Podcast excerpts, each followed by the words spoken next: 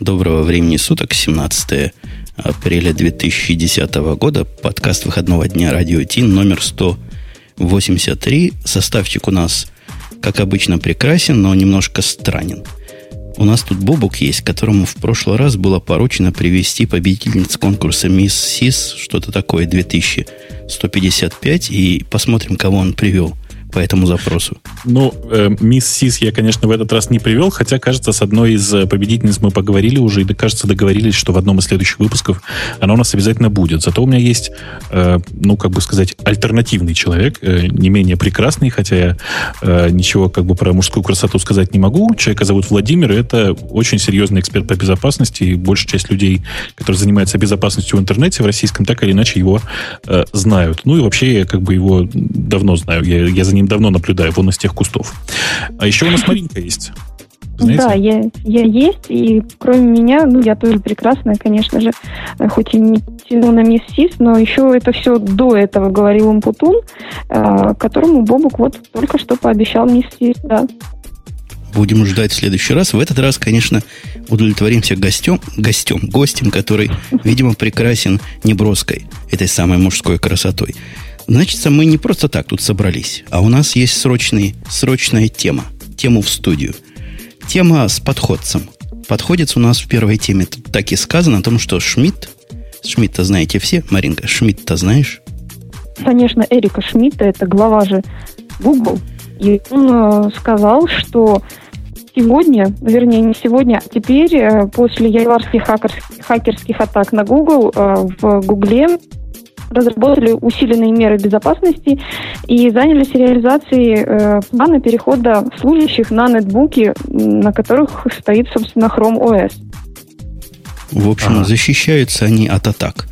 И с их точки зрения успешно, но тут у нас подошел Бобук из конкурирующей организации и гнусненько так захихикал. Слушай, но за конкурирующую организацию я вот не знаю, ты про какую сейчас? Про Лигу сексуальных реформ или про что ты? Я просто вот про, про другую лигу, но не буду при детях говорить, которые тут у нас могут слушать. Ну, окей, хорошо. Это Женя просто сейчас намекал на то, что я в Яндексе работаю. Я вообще к э, вопросам э, борьбы с безопасностью, как я люблю говорить, э, подхожу достаточно как-то пессимистично. Мне каждый раз кажется, что это борьба ради борьбы происходит. В данном конкретном случае вообще вот. не. А? Да, Володя? Ты вот, наверное, хочешь что-то плохое про меня сказать.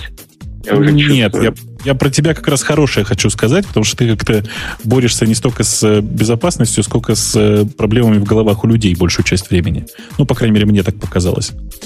А, в случае вот с этой историей с э, Гуглом и паранойей, их, их паранойей в вопросах безопасности, я просто я, я как-то не очень понимаю, чем они там занимаются. Меня гораздо больше заинтересовал э, вопрос, который, про который Женя намекал в самом начале. Я просто тут за последние несколько дней получил, не так, за последний день получил с десяток, наверное, интересных писем, э, содержащих спам. И все они от э, моих друзей, которые пользуются Gmail. Э, тема такая свежая. Я тоже получил, причем я получил сразу пачку.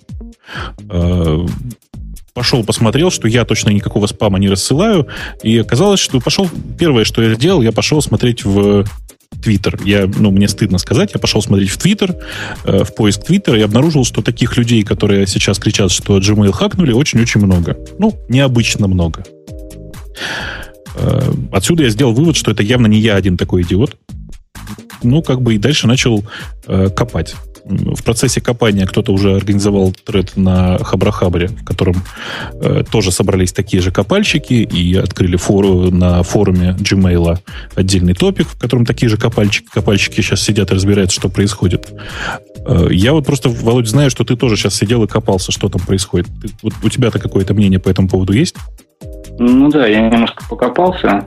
Э, у меня есть там есть несколько версий на эту тему. Э, первая версия, которая обычно всплывает, ну и, собственно, как обычно самая распространенная, это то, что у тех, кого поломали, были какие-то трояны. Угу. Вот. Но, судя по статистике, пользователи через какое-то время отмелось, потому что там есть и какое-то количество людей из-под Мака, и какое-то даже количество линуксоидов. Вот. Поэтому, скорее всего, такого универсального трояна, который подсветит рисунки, был бы, наверное, его нет. Поэтому Нет, следующая версия... Теоретически, да. теоретически, Володь, такое возможно, да? То есть теоретически, в принципе, можно было написать такой троян, но непонятно зачем. Ну, непонятно зачем. Ты же представляешь себе, что ну, овчинку выделку не стоит. Если бы там, у меня был бы такой супер-пупер универсальный троян по всей операционной системы, ты же понимаешь, что ну, ну да, атаковать можно Чтобы могло меня Gmail. остановить, да. Погодите, да, погодите, да, а как по поводу кроссплатформенного пути атаки? Там же в браузере всякие глупости умеют бегать. JavaScript разные. Нет ли там какой-нибудь дыры, так, с точки зрения фантастики, которая позволяет по ссылочке, которую ты кликаешь в письме, гадость такую сделать? Ну, а... вот я, собственно говоря, про это и думаю, что, скорее всего, опять же, наблюдая за теми людьми, которые хакнули, пытаясь найти там, между ними что-то общее, э, я, конечно, хочу заранее предупредить, что это моя исключительно спекуляция. Есть ощущение, что у всех этих людей, они все получали, собственно, письма, и все они, видимо, были так или иначе подключены к Google Wave. Угу. Из этого у меня рождается ощущение, что где-то в Google Wave была XSS, которая позволила, вероятно, утащить авторизационные куки. А дальше ситуация происходила очень просто. Злоумышленники, которые воровали эти авторизационные куки, могли Соответственно, они использовали мобильный интерфейс, потому что мобильный интерфейс легко парсится, ну, относительно легко парсится, относительно остальной мозга. Ну, сильно а, проще, и, чем мод, конечно. А? Ну, безусловно, да, никакого там JavaScript нет, там все, все очень-очень просто. Вот, они использовали робота, который заходил на этот мобильный интерфейс. Соответственно, этот робот брал адресную книгу Гугла, а адресная книга Гугла вся доступна, собственно. Адресная книга пользователя вся доступна на сервере. И по этой адресной книге благополучно рассылал спам. И плюс, соответственно, видимо, он же рассылал точно такое же, точно такое же письмо, содержащее XSS. Ну и дальше по нарастающей. Соответственно, каждый следующий пользователь получает такое письмо, э, точно так же его кука утекала, и опять же все повторялось с самого начала. Мобильный интерфейс, ссылка в адресной книге и так далее и тому подобное. Подожди, подожди, Бобок, пока ты спросил, вот ага. я тут не понимаю, а как это утекало потом? То есть, если получает человек, который не в вейве, от него утечь не может. Я правильно понимаю по твоей теории? Я так понимаю, что, видимо, получали только те, кто были в вейве. Скорее ну, как, это моя спекуляция. Я там свечка лампу не держал, рядом не стоял, но из того, что вот я видел из всех этих обсуждений накопанных, э, вроде бы это касается в основном, в всяком случае, пользователей, которые был Wave. То есть либо в самом Wave, либо в Live Messages, либо вот в чем-то таком, возможно, э, была недостаточная был недостаточный экранизм, недостаточный скейтинг, который позволил, возможно, протечь JavaScript в браузере пользователя. Ну, то есть, действительно, больше всего это похоже просто на банальный XSS, когда утекли куки. Да, банальный XSS, помноженный, собственно, на тот факт, что адресные книги всех пользователей находятся на сервере, доступны вот таким mm-hmm. образом. Угу. Слушай, а я правильно же помню, да, вот пусть меня пользователи Gmail поправят, если что, но насколько я понимаю, там адресная книга собирается автоматически. Все, кому ты хоть раз писал, она попадает в адресную книгу. Да, они все в адресные книги. И, как я понимаю, еще там проблема в том, что такие контракты автоматически антиспам-системой считаются более доверенными. То есть те люди, с которыми а, взломанный пользователь уже успел пообщаться взаимно по электронной почте, считаются mm-hmm считаются проверенными, доверенными, и, соответственно, спам от них фильтруется там, возможно, с меньшей пристрастностью. Таким образом, это сделало эту рассылку более эффективной. Слушай, а у меня, знаешь, у меня странный вопрос. А ты не думал вообще? То есть, вот я вот тоже первое, что подумал, что там вопрос в куке. Но а разве кука гугловая, она к IP не привязана? Не, она к IP не привязана. У них есть, э, ну, опять же, как мои спекуляции из того, что я представляю себе внутреннюю архитектуру Gmail, Uh, у них есть две куки. Одна на весь портал, ага. как на весь Google.com, а вторая а, для более таких важных сервисов, в частности, для самого Gmail.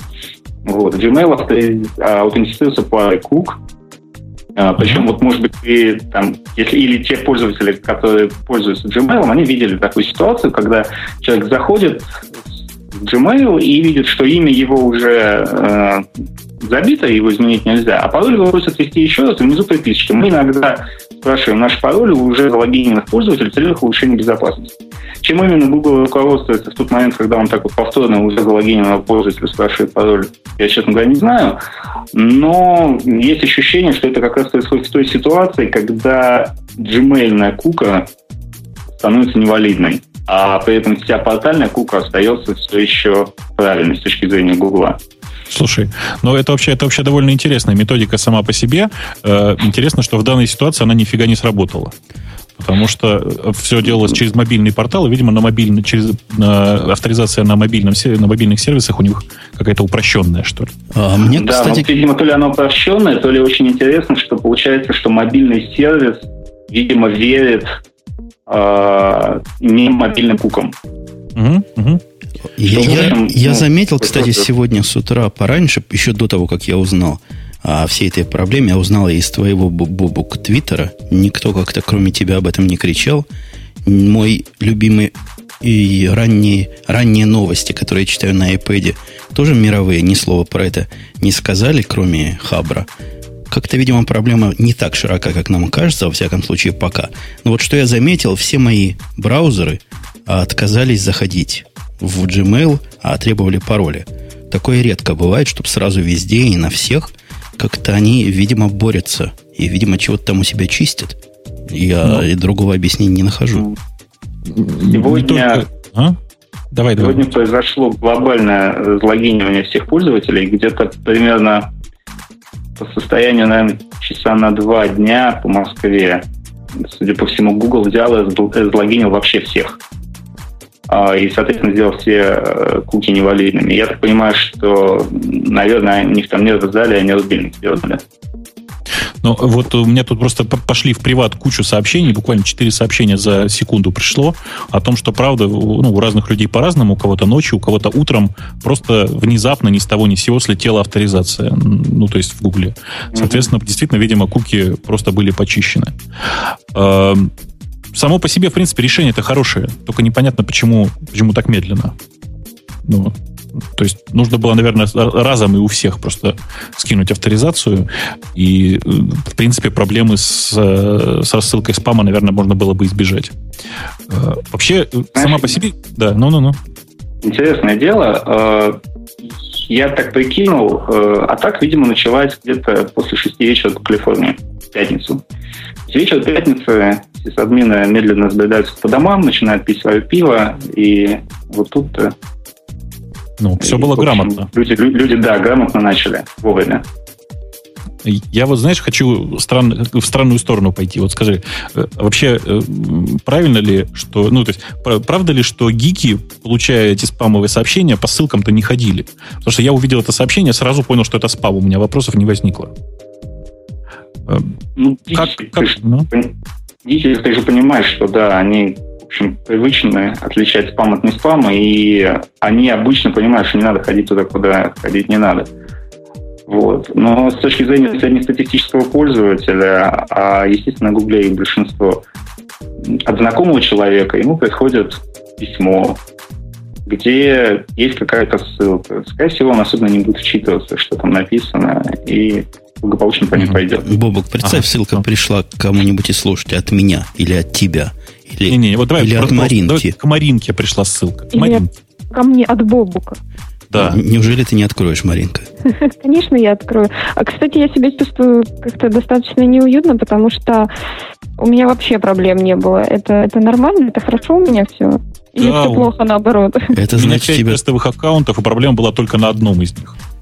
Ага. У меня ни на одном не было, у меня аккаунтов бог знает сколько, и ни один не пострадал. Видимо, все-таки проблема имела какой-то локальный характер, видимо, что-то общее всех этих пользователей – пораженных болезнью характеризуют. Вот теория нашего дорогого гостя, что это Wave.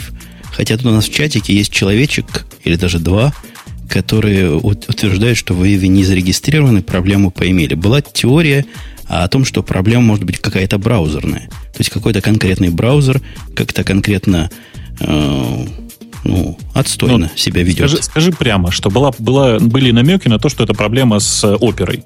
С, а ну, именно с оперовским кэшем.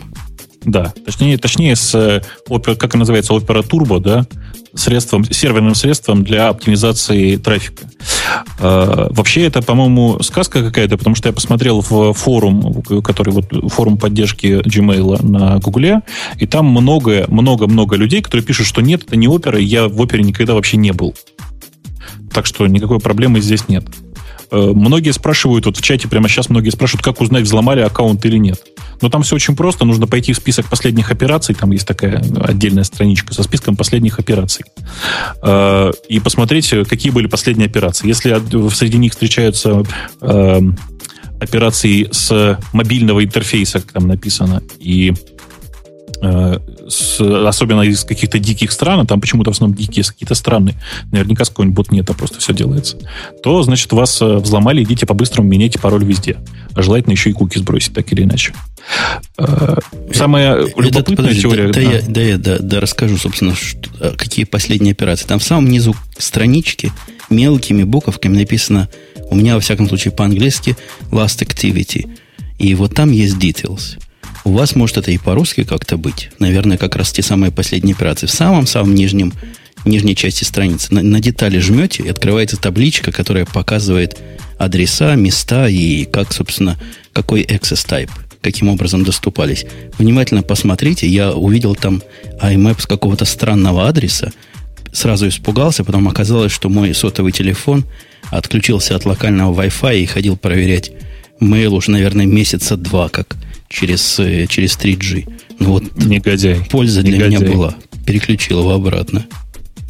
Эм, очень показательно, вообще интересно было наблюдать, как гики э, обсуждают и сваливают э, проблемы на разные, разные по-разному ненавидимые ими вещи. Значит, ненавистники оперы тут же закричали «это опера». Э, ненавистники андроида тут же закричали «это андроид», на что первое, на что андроид, андроида фаны закричали «нет, нет, не может быть, это все проблема в настройках айфона». Наверняка у всех у них айфоны. В общем, самое это смешное, что все спихивают друг на друга, и до сих пор непонятно, где э, на самом-то деле проблема. Прямо сейчас э, ну, никто не признается и никто не говорит, где действительно собака порылась, как говорится. Ну, а, вообще, на самом да. деле, мы с Маринкой это знаем, чего всех этих слушателей наверняка и пользователей хакнутых объединяет. Маринка, ты догадалась? Нет. У них у всех, наверное, установлен Яндекс Бар. По-любому. Особенно у пользователей Safari, я знаю, да.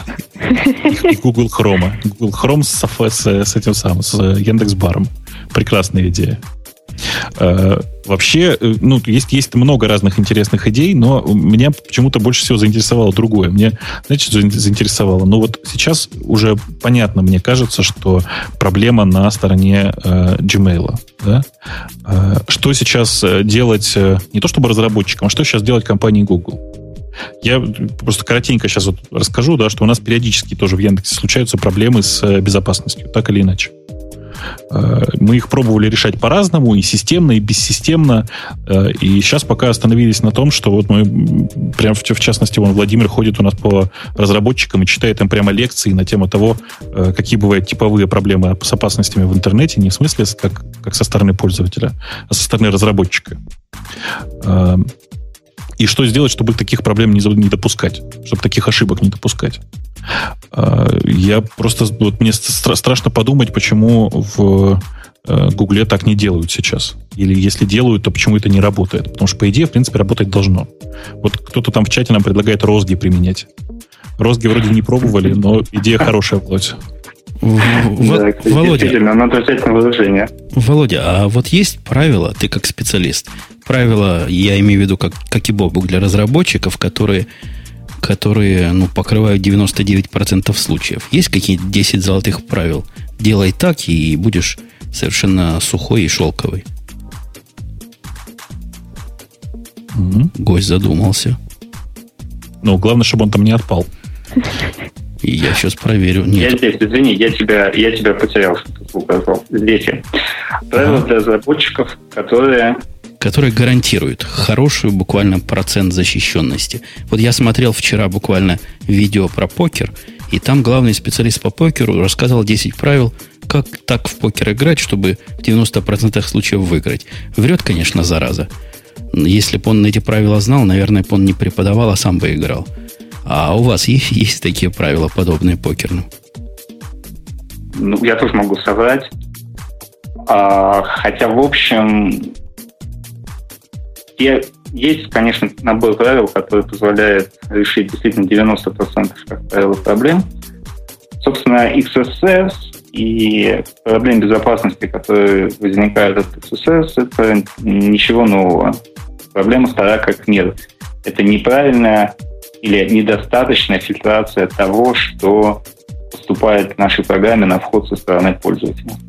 Если бы все программисты всегда во всем мире проверяли все, что им приходит из внешнего мира в их программу и убеждались, что там все правильно, то не было бы таких проблем, как, как CSS, не было дальше да, таких проблем, как SQL-инъекции, там, в программе не было бы срывов стека, которые были там пять лет назад еще бичом, и так далее и тому подобное. Ну, сотен тысяч проблем, наверное, никогда бы не случилось. Проверка ввода — это буквально то, что каждый программист должен написать себе и повесить перед глазами, или выжечь каленым железом на левой руке или на правой руке. И...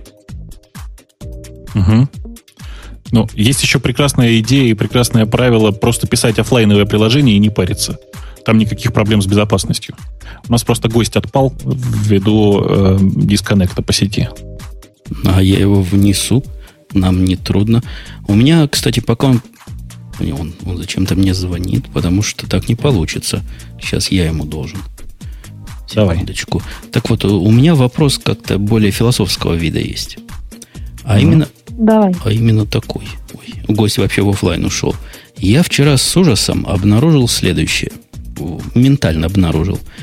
Google на самом-то деле, вот по-честному, если, это дыра черная, которая нас с вами дорогие слушатели и соучастники провоцируют к, к хаканию своего аккаунта. Я к чему клоню? А я клоню к тому, что, вы знаете, есть целый класс программ для того, чтобы RSS читать удобно. Особенно uh-huh. для iPad, айфонов, потому что там, ну, как-то веб-интерфейс не особо кучеряво смотрится. Все эти программы просят от вас гугловского аккаунта, потому что они для удобства пользователя с Google умеют авторизироваться и со со соображаться. Ну? И вот представьте себе. Это же явно недоработка в безопасности. Если у вас одним и тем же паролем можно зайти на все, и в том числе вот на такой сервис, который как бы, ну, провоцирует дать для удобства свой пароль и свой юзернейм какой-то третьей стороне, э, разве не было бы разумно с точки зрения Гугла сделать ну, хотя бы два уровня авторизации? Уровень Слушай, для гридера ты, и уровень для всего остального. Ты прямо ты, не, ты недооцениваешь размах проблемы. А ты не обращал внимания, что в Фейсбуке э, довольно часто спрашивают, а давай ты нам введешь э, логин и пароль от Гугла, а мы тебе всю твою, всем твоим контактам разошлем, что все, все, ты, больше, ты большой молодец, и ты есть в Фейсбуке. Ты же там оставляешь логин и пароль. Ну, я Фейсбуку не поддаюсь, а вот программки, которые RSS читает, честно скажу, поддался. И теперь в ужасе, чего я наделал, и думаю, наверное, пароль менять надо и заводить новый специальный аккаунт исключительно для ридера. Но это же неудобно, он же не поймет, что я, что я хочу делать. Я буду почту хотеть читать, а он будет мне по другим юзерам заходить. Безобразие слушай, какое-то. Слушай, а давай э, вот мы тут дослушаем речь Владимира, я тебе как раз расскажу э, про э, одну, один интересный, одну интересную, один интересный прикол с э, как раз Яндекс Лентой в время авторизации. Тоже очень трогательно было. Правда, не так, как у тебя, но по-другому. Володь, ты тут еще с нами, нет? Да, я здесь. Я думаю, у тебя просто... Угу, я так понимаю, я как раз. Да, подвел меня провайдер неназываемый, чтобы не давать антирекламу. Ну, собственно, да, я думаю, что как раз я мысль свою выразил. Если бы пользователь, э, если бы программисты ответственно подходили к тому, что они принимают со стороны пользователя, со стороны внешних программ, то львиной доли проблем, я думаю, 80% вообще всех проблем безопасности удалось бы избежать. Угу. Сейчас в этом смысле совершенно не исключение. А, вообще, как э, я понял вот сейчас из чата, большая часть у нас слушателей нифига не понимает, как этот XSS работает. Вы понимаете, что mm-hmm. это, несмотря на то, что у нас совершенно гиковская аудитория, большая часть этих людей слабо себя понимает, как это вообще, как это возможно. Давайте попробуем в ролях. Ну вот, просто на пальцах. На пальцах. Вот представь себе, ты пользуешься почтой и читаешь ее через веб. Ну. На, Gmail. Я посылаю тебе письмо HTML, mm-hmm. э, то есть в котором внутри которого находится HTML. Само письмо в виде HTML. И внутри этого HTML есть JavaScript. В обычной так. ситуации, типичной ситуации, если бы всех уровней защиты не было, это письмо пришло бы к тебе, и когда бы ты открыл его в браузере, то и посмотрел бы на него, то этот JavaScript в твоем бы браузере исполнился.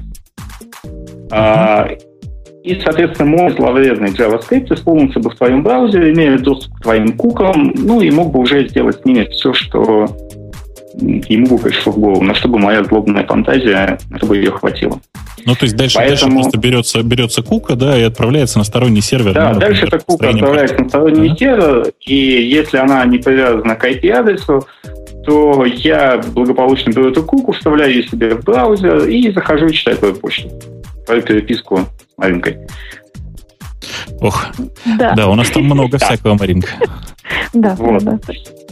А, соответственно, чтобы такого не происходило, все писатели веб-почт очень тщательно относятся к содержимому писем, прежде чем их показать пользователю. Например, они убирают такие вещи, как JavaScript, или как-то стараются его экранировать Зачастую они стараются убирать ссылки, прямые ссылки на внешние картинки. Или, по крайней мере, они спрашивают пользователя. Наверное, все вот пользователи веб-почты видели. Такое, если приходит письмо с картинками, а картинок самих нет, а есть только кнопочка такая «показать картинки» или «не показывать картинки». Вот. Ну и так далее тому подобное. Вот если пользователь, если программист этой веб-почты где-то в чем-то ошибся в такой фильтрации, то mm-hmm. да, скрипт исполнился в твоем браузере и пусть мои. Слушай, слушай, ты меня напугал. То есть, когда приходит, наверное, еще процентов 50 аудитория, когда приходит в Gmail сообщение без картинки, а я говорю, да, показать картинку, потому что сайтику этому доверяю, я себя что, под XS-атаку подставляю? А это зависит еще, безусловно, от браузера. А, браузеры, которые, скажем так, не совсем новые, хуже защищены от этого. В более новых браузерах иногда предпринимаются дополнительные шаги с этим связаны. Ну, какой-нибудь простой пример старой версии Internet Explorer, вы спросите меня, а, да. занимались тем, что интерпретировали JavaScript внутри картинок. То есть если у нас есть буквально HTML-сообщение, или точнее в любой HTML страничке у нас есть тег вида image CSS, указывающий на картинку, но по тому адресу находится на самом деле не картинка, а JavaScript, то этот JavaScript благополучно будет исполнен. Вот, например, такого вот проблема. Да, и в этом смысле, если ты бы читал свою почту из какого-то старого интернет-эксплойера, то просто сказав «покажи мне картинки с внешних серверов», ты бы мог оказаться уязвимым для такого рода атаки. Вот, ну, естественно, все-таки программисты браузеров тоже не стоят на месте, поэтому такого, такого рода ошибки стараются исправлять. В общем, их, их больше, чем одна, а, но смысл схожий. И, к сожалению, поскольку HTML штука сложная, и все ее вариации тоже сложные, там в части XSS, в части всяких схем, там, например, схемы JavaScript или еще чего-нибудь такого, то иногда бывает, что программисты не успевают затыкать все, все возможные дырки. Ну, такая война брони и снаряда. Хакеры же тоже сложа руки не сидят. Ну да, традиционная борьба сил света с силами разума. Да. Понятно. А, ну что, э, Женя, Маринка, у нас еще вопросы к гостю есть? А у меня один вопрос к гостю. Я тут недавно рассказывал в одном из наших выпусков радио Ти, по-моему, о замечательной системе, которая в куку записывает SQL-запрос, а потом его выполняет, причем динамически. Э, ты мне скажи, как специалист, какие места надо программистам за это отрывать? Ну, руки ровно от того места ниже поясницы, куда они растут. То есть моя, а. моя рекомендация разогнать их всех когда мне дали эту систему на аудит, ты поддерживаешь. Да, ну их надо сгонять со скоростью э, приближающейся первой космической, э, или, или уже в сторону ближайшей теоретичной стены. Все как Слушайте, все да, обычно. Да. Я внезапно вспомнил, я очень быстро расскажу. У нас была совершенно смешная проблема с Яндекс Лентой. Яндекс Лента такой был э, такой и есть до сих пор агрегатор, ну такой RSS агрегатор, э, такой представляющий альтернативу Google Reader, но дело не в этом. Э, он работал совершенно себе нормально, а потом в какой-то момент пользователи ЖЖ начали, ЖЖ начали кричать, что мы теряем свои логины и пароли через это дело. Представляете, что выяснилось? Эти умные люди выяснили, что э, Яндекс э, использует для забора RSS стандартные такие библиотеки. Ну, там Curl, по-моему, использовался тогда. А э, LiveJournal, если указать ему в урле э, ну, свой логин, двоеточие пароль, собака, э, RSS твоего френда, забирает в том числе и подзамочные так называемые записи. Э, теперь внимание. Конечно же, разработчики не подумали, что пользователи будут такие умные, и воспользуются вот этой формой записи URL для того, чтобы забирать подзамочные записи. Поэтому там была простая схема. То есть один источник данных, читая один RSS, не считая логин и пароль, складывался в одно и то же место. В результате, если я подписан на RSS э, Васи Пупкина без логина и пароля, а Миша Иванов подписан, значит, как э, на, этот, на этот же RSS с логином и паролем, то я получаю все подзамочные записи Васи Пупкина. Э, вот, Володь, тебя тогда да. еще не было, что называется?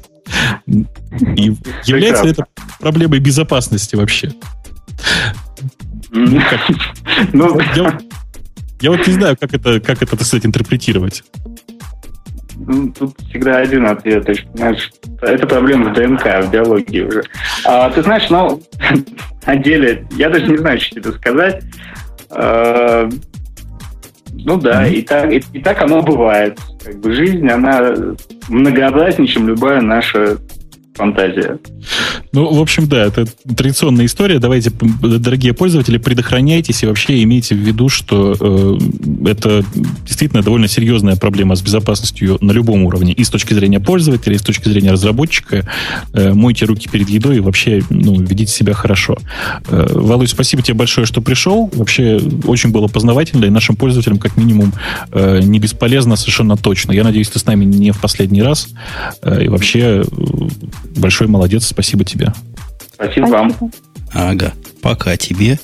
Я отключил нашего дорогого гостя от эфира, перекрыл микрофон и возвращаемся к нашим темам. А тем у нас, если бы не Google, который нам вот так вот подгадил, главная, конечно, тема была бы опять вокруг нелюбимой нашим заслуженным слушателям с ваном компании. Мариночка, ты видела, что там такое наваяли и что там такое напридумывали?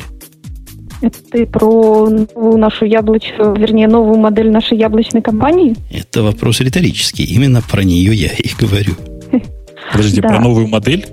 Новая, Новая модель. модель чего? Она теперь Модифика. прямоугольная стала. А, не вытянутая, как раньше.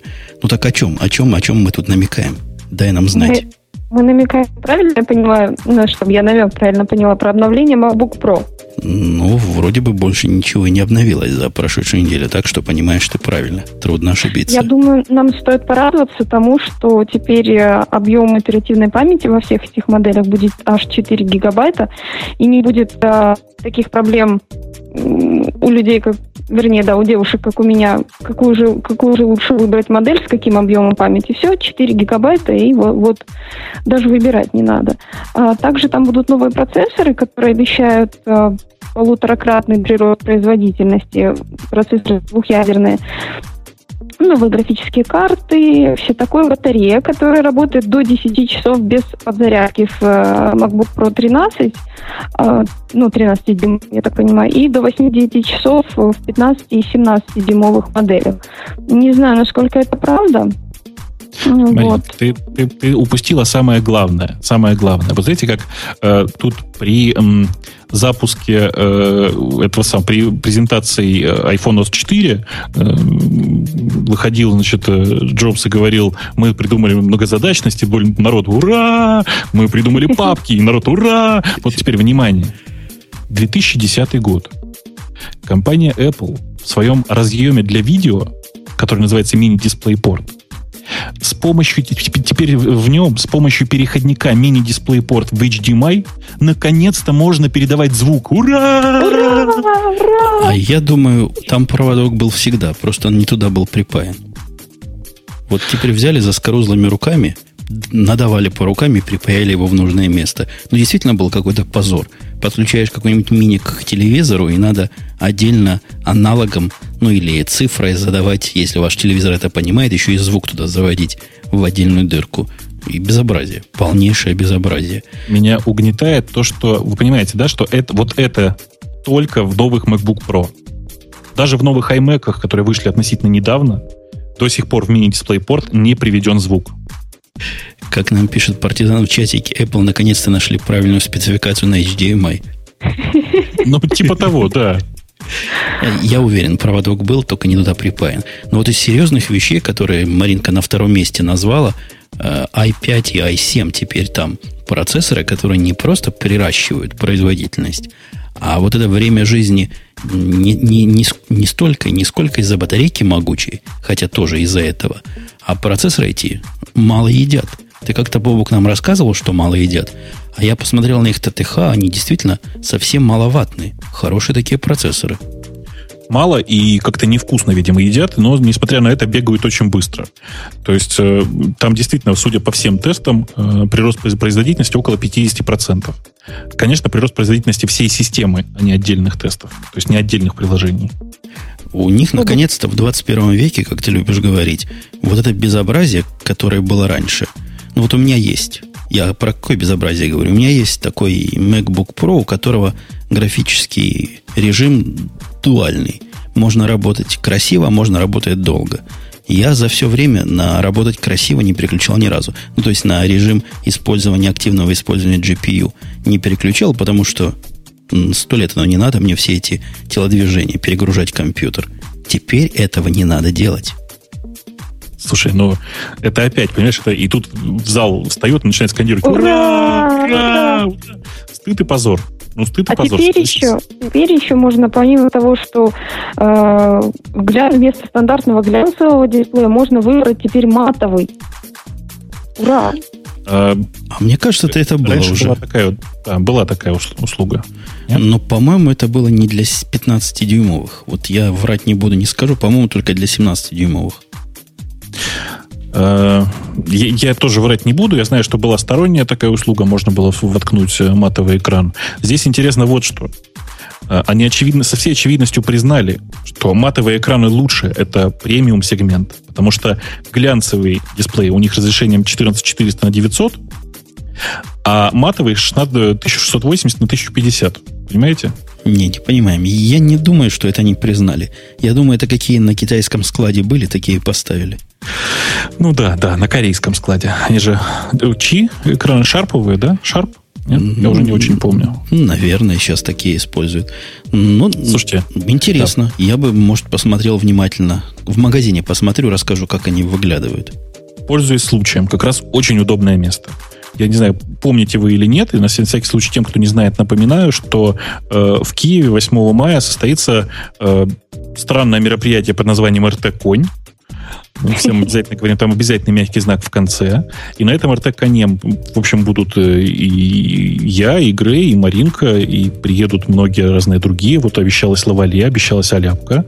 Э, в общем, будут гости, будет э, довольно как бы светло и просторно. Все это, видимо, будет проходить в помещении iClass, которое находится на улице... Ох, сейчас я чувствую, меня русофилы заплюют. На улице Мазепы, если я не ошибаюсь. И iClass вообще очень большие, хорошие ребята. Они честно сказали, что ради великого дела они готовы э, поддержать нас, что называется, за так. Э, за еду. За еду, да. iClass это такой, э, такая организация, которая является официальным, как это называется, официальным учебным центром, да? Маринка?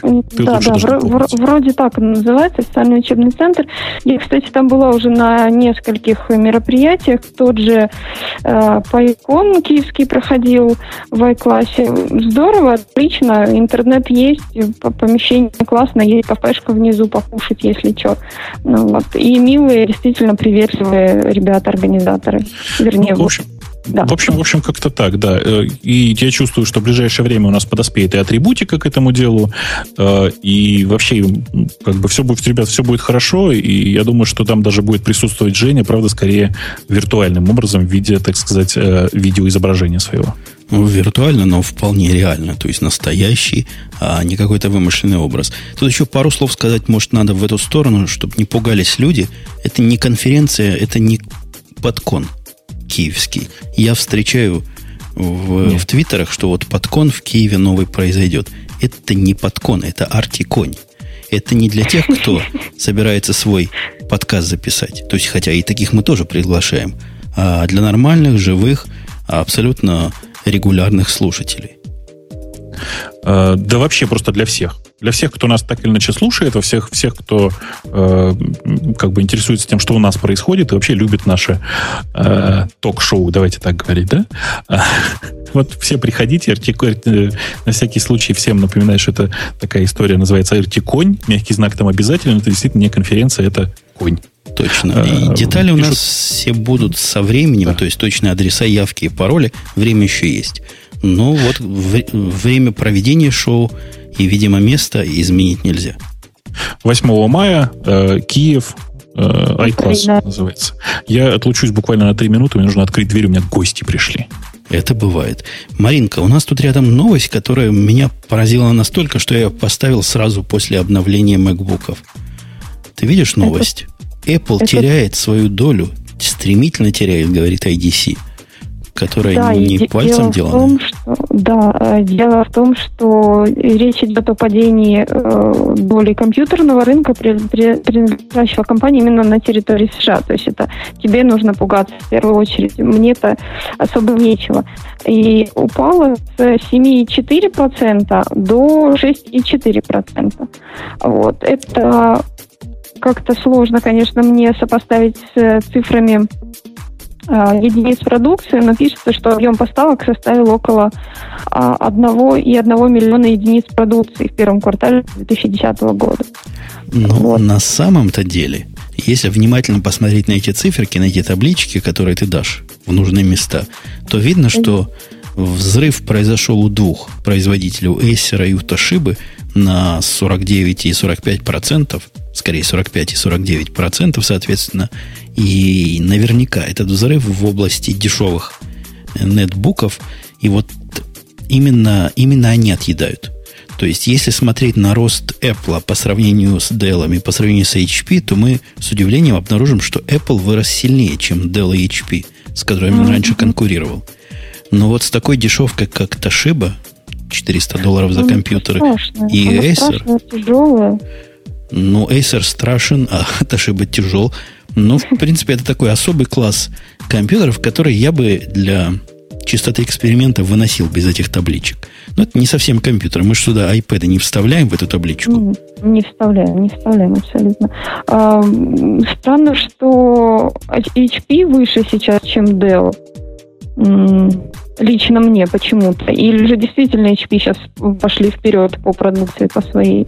В смысле, да они всегда были впереди на фоне Dell. Я думаю, они впереди как раз из-за серверного рынка. Мне почему-то так кажется. Хотя рядом показатель 25,4% между 24 и 1%. Ну, какой нормальный человек будет деловские сервера покупать? Ну, что это такое? Хотя я видел ваши картинки, Бобук, вашего центра. То есть, видимо, видимо, видимо, не всякий нормальный человек не станет Dell покупать. Я там видал не, не, Dell. У нас, у нас просто, понимаете, у нас э, у Яндекса страшная проблема, жуткая совершенно проблема. Мы, э, у нас серверные в России, и нам э, нужно закупать много серверов. Поэтому нам приходится закупать у всех производителей. Потому что ни один э, единственный производитель к нам достаточное количество серверов не приводит, зараза. А, ты, я уж испугался, что HP недостаточно их много делает, сколько вам надо. Ну тогда ладно, потому что... Я думаю, что здесь речь идет именно о ПК, а не о, сервер, а не, а не о серверах. Трудно сказать. Тут речь идет о компьютерном рынке США. Под ПК они подразумевают, я думаю, все компьютеры, вот если я правильно понимаю. PC shipment. Ну, это все-таки для справедливости должен сказать, что правда это PC shipments, то есть это personal computers. не, не сервера. Не сервера. Так Тогда я понимаю, мы как раз недавно обновили парк Делов. И одни убогие делы заменили на другие убогие делы. Хотя выглядят они теперь, вы видели, как новые делы бизнес-класса выглядят? Как большие. Mm-hmm.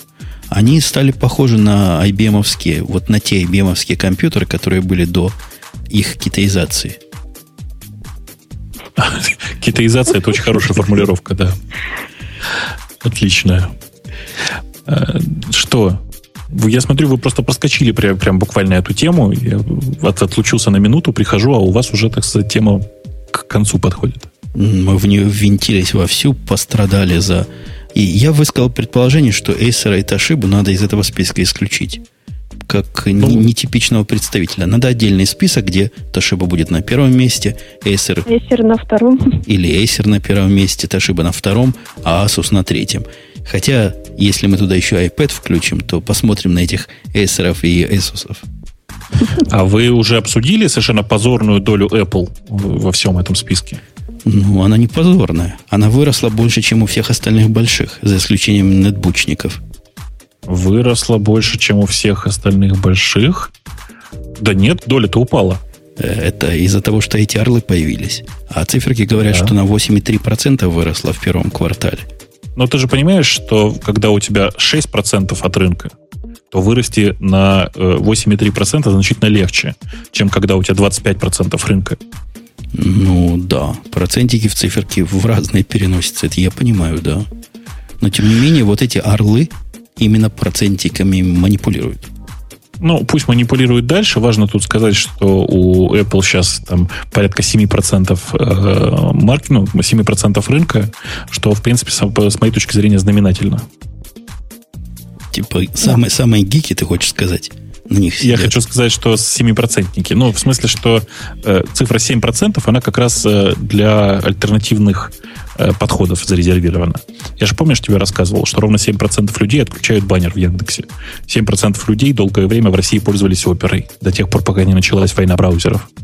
7% э, людей, как известно, нетрадиционных сексуальной ориентации. Вот тут то же самое. 7% э, компьютеров, э, покупаемых в США, это Apple. Кстати, об опере. Раз уж мы оперу заговорили, где-то такая тема была, дайте в нее прыгнем. Невиданное необычное случилось. Крики радости раздавались со всех сторон вселенной. Оперу пропустили в Apple Store, мобильную оперу, конечно, в Apple Store, и она доступна для iPhone, потому что для iPad они еще не подсуетились ее выпустить. Ну, да, доступно. Ну, я ее даже она поставил. Она еще в, в топ-10, по-моему, списке, насколько я Она там помню. несколько дней первая была. То есть народ ломанулся, как сумасшедший, качать эту оперу. Бобок, скажи честно, ты качал? Э, да, и я как раз один из тех миллионов дебилов, который зачем-то скачал эту оперу посмотреть на нее. Вообще для меня опера оказалась... Сейчас Бобук нам ответит, но чувствую, я вырву у него ответ – для меня Opera оказалась одной из той немногих программ, которые удалил со своего айфона. Я редко удаляю. Ну, пусть сидит и сидит, место много не ест. Но вот это удалил. Не смог терпеть. Ну, я тоже не смог терпеть, хотя пока не удалил. Есть причина, почему я ее не удалил. Мне показалось, что э, с оперой действительно немножко экономится трафик. В результате я ее оставил для ситуации, когда я окажусь в тех местах, где Edge, ну, не то чтобы там бешено дорогой, то есть совсем какой-то безумно дорогой, как в роуминге, например. А вот про трафик экономится у меня было, было подозрение, что опера из-за того, что там сжимается на стороне сервера, как известно, и все заточено под эту дикую мобильность и высокую скорость, будет быстрее на 3G работать. Я вам, и? я вам, я вам просто крест даю на пузе для меня оно работает медленнее. Конечно, медленнее. У тебя быстрый 3G, достаточно быстрый, быстрый 3G. И э, в результате, конечно же, тебе проще скачать весь сайт с, через 3G, чем ждать, пока он обработается на каком-то там внешнем сервере. Это да. Ладно, скорость бог с ним. Может, кому-то трафик настолько и важен. Если вы за него платите, я могу понять. Ну что ж такая страшная? И не накрашенная страшная, и накрашенная. Ну как можно? Вы видели, была хорошая шутка то ли в Твиттере, то ли еще где-то, что Apple долго не пропускал оперу. Видимо, хотели помочь им сделать из этой самой оперы человека. Не получилось. Ну, действительно она довольно страшная, и непонятно, почему она настолько э, не нативно, что ли, работает. Э, первое, с чем я столкнулся, это, знаешь, когда пытался страницу вверх перемотать.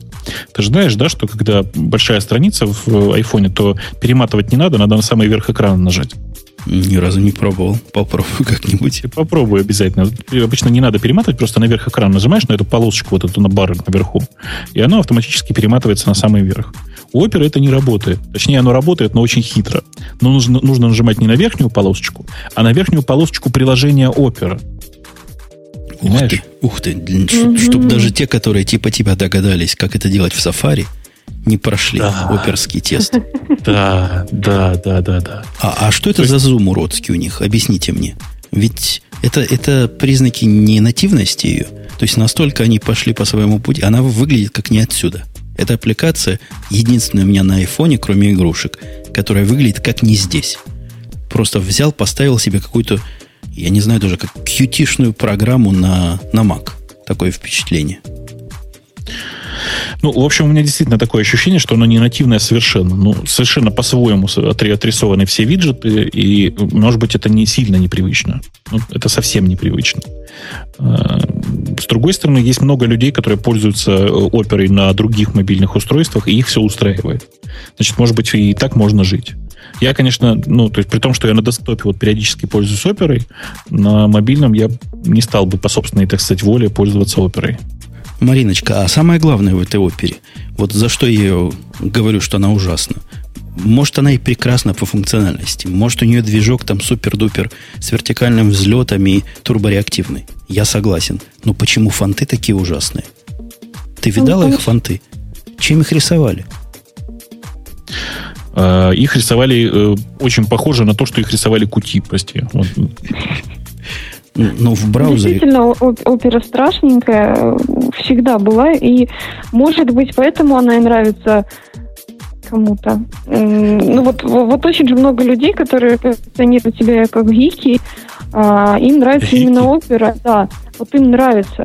И внешне, как бы, не, не только функционал, а смотришь, ну, ну страшно же. Да у ладно. У меня для гиков есть... Opera ничего, вполне себе браузер. Другое дело, что он совершенно не нативный на всех платформах. Для гиков я рекомендую Линксом пользоваться. Вполне это можно делать на айфоне и на iPad. Надо какой-нибудь SSH куда-нибудь SSH и пользуйтесь Lynx ом. И будет вам счастье. Ты знаешь, мы перед тем, как э, выйти в эфир на Эхе Москвы с э, Алексом Могилевским, э, припали, сидели, значит, в коморочке, и я ему как раз тогда и сказал, что вообще, в принципе, вместо Internet Explorer а можно пользоваться Lynx ом. Он говорит, на YouTube неудобно заходить.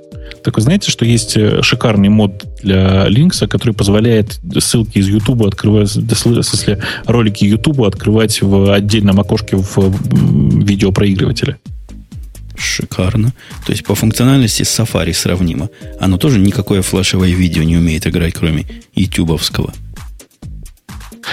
Ой, ну да, конечно. Ну, ждем, ждем прихода HTML 5 повсюду. И представляешь, как все эти линксы начнут его живо поддерживать. Красота будет нечеловеческая. Кстати, мы не спросили специалистов по безопасности, а текст, текстовые браузеры, они подвержены атакам? Они JavaScript умеют выполнять? Я думаю, что нет. Хороший, значит, браузер надежный, рекомендуется лучшими защитниками. Ну, типа того. Так, у нас и Google. Google сильно звенел на этой неделе. У них был мажорный, не какой-нибудь минорный, а именно мажорный апдейт для Google Docs. И совершенно не шутейный апдейт, я доложу вам. Да, я тоже смотрела. Там э, действительно стало удобнее э, редактировать текстовые документы, то, чего мне так не хватало, появилась там сверху вот эта вот полосочка, которую, с помощью которой можно ну, там, видео можно посмотреть, сейчас я ссылку дам, это все видно. А, также у них наконец-то э, реализована возможность э, онлайн-редактирование документов, не обновляя страницу, видеть, кто еще сейчас и что конкретно пишет. Это тоже очень здоровски. Помимо этого у них в Excel, наконец, ну, не в Excel, а вот в этих вот... Молодец. Да, извините. Можно наконец-то менять колонки местами, вот, это тоже очень здорово. Ну, ребята растут, и классно, что вот в веб-сервисе появились такие вот штуковины. Не знаю, насколько это сложно реализовать. Если это сложно, то спасибо, ребята, отлично. Если не сложно, то где же вы были раньше-то?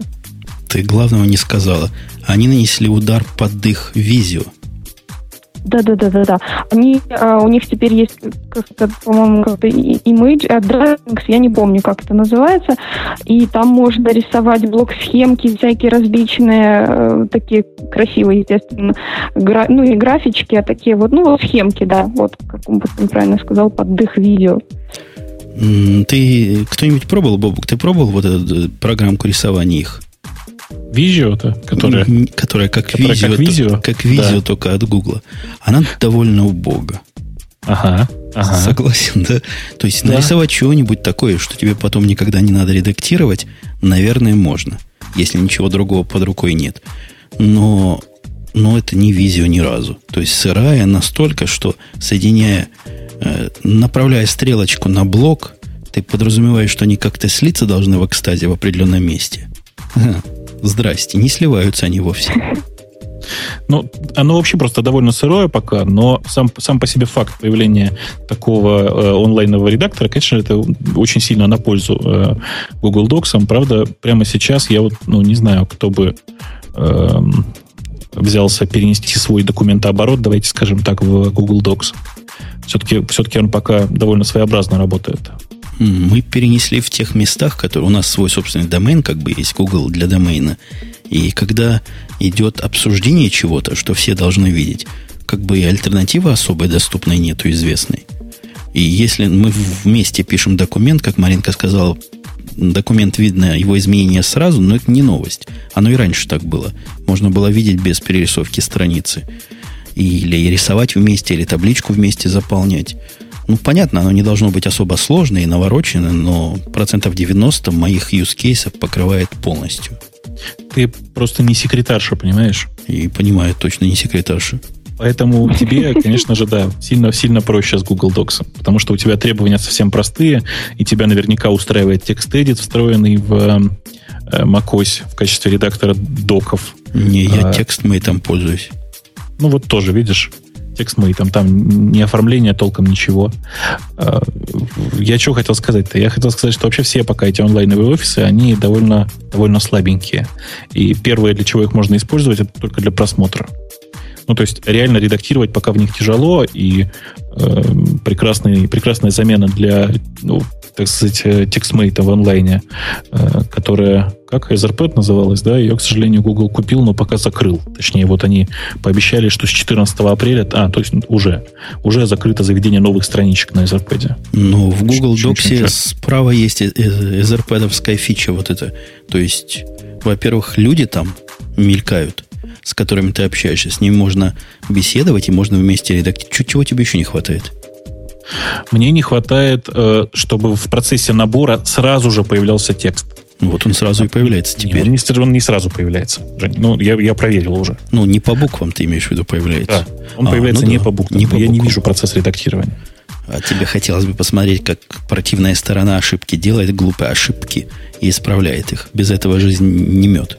Ну, Жень, ну, понимаешь, как бы, ну, а если потроллить глубже, что называется? Вот скажи мне, зачем зачем мне чат в Word? Ну как же? Чтобы был.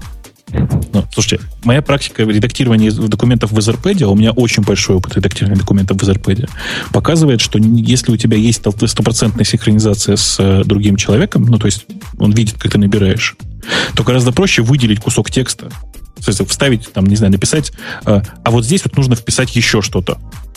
И он пойдет и впишет. Просто на ходу. Понимаете? Отдельное окно чата не нужно.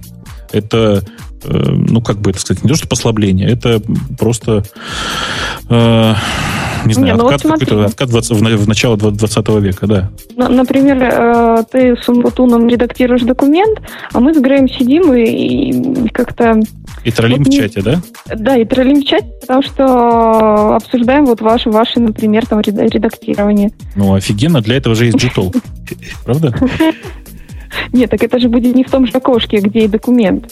G-Talk. слава а богу. Тут, а тут, тут же сразу. Не, е- есть бобук смысл. представляешь, Есть представляешь, бобук представляешь, смысл. если бы мы сейчас вот разговаривали, да, вот мы сейчас записываем своим подкаст, а в это время на заднем плане тихонько-тихонько озвучиваются все те реплики, которые в чате. Ну как? Как можно так работать? Ну вот смотри, я тебе пример приведу из своей жизни. У нас есть некий менеджер проектов, молодой и зеленый. И мы с ним вместе составляли очень сложную форму. Ну, как это традиционно составляется? Мы по телефону говорим, он чего-то набирает, спрашивает меня, я говорю, не-не, ты не прав, это убери нафиг. Теперь я могу видеть, что он делает. Ну, с определенным latency, конечно. И если он пытается туда вписать какой-то бред, я ему в чатике говорю, бред пишешь. Зачем мне это в документе писать? А тут же чатик сбоку говорю, не, вот это убери, и давай я сам напишу вот этот пункт лучше, чем ты. То есть замена устаревших телефонных технологий, которые разрывают видео, ви- визуальную презентацию и информационную презентацию. Нет, ты, ты как бы ты, ты что-то путаешь. Так, так нельзя работать. Потому что тебе в такой ситуации придется этого менеджера обучать каждый раз.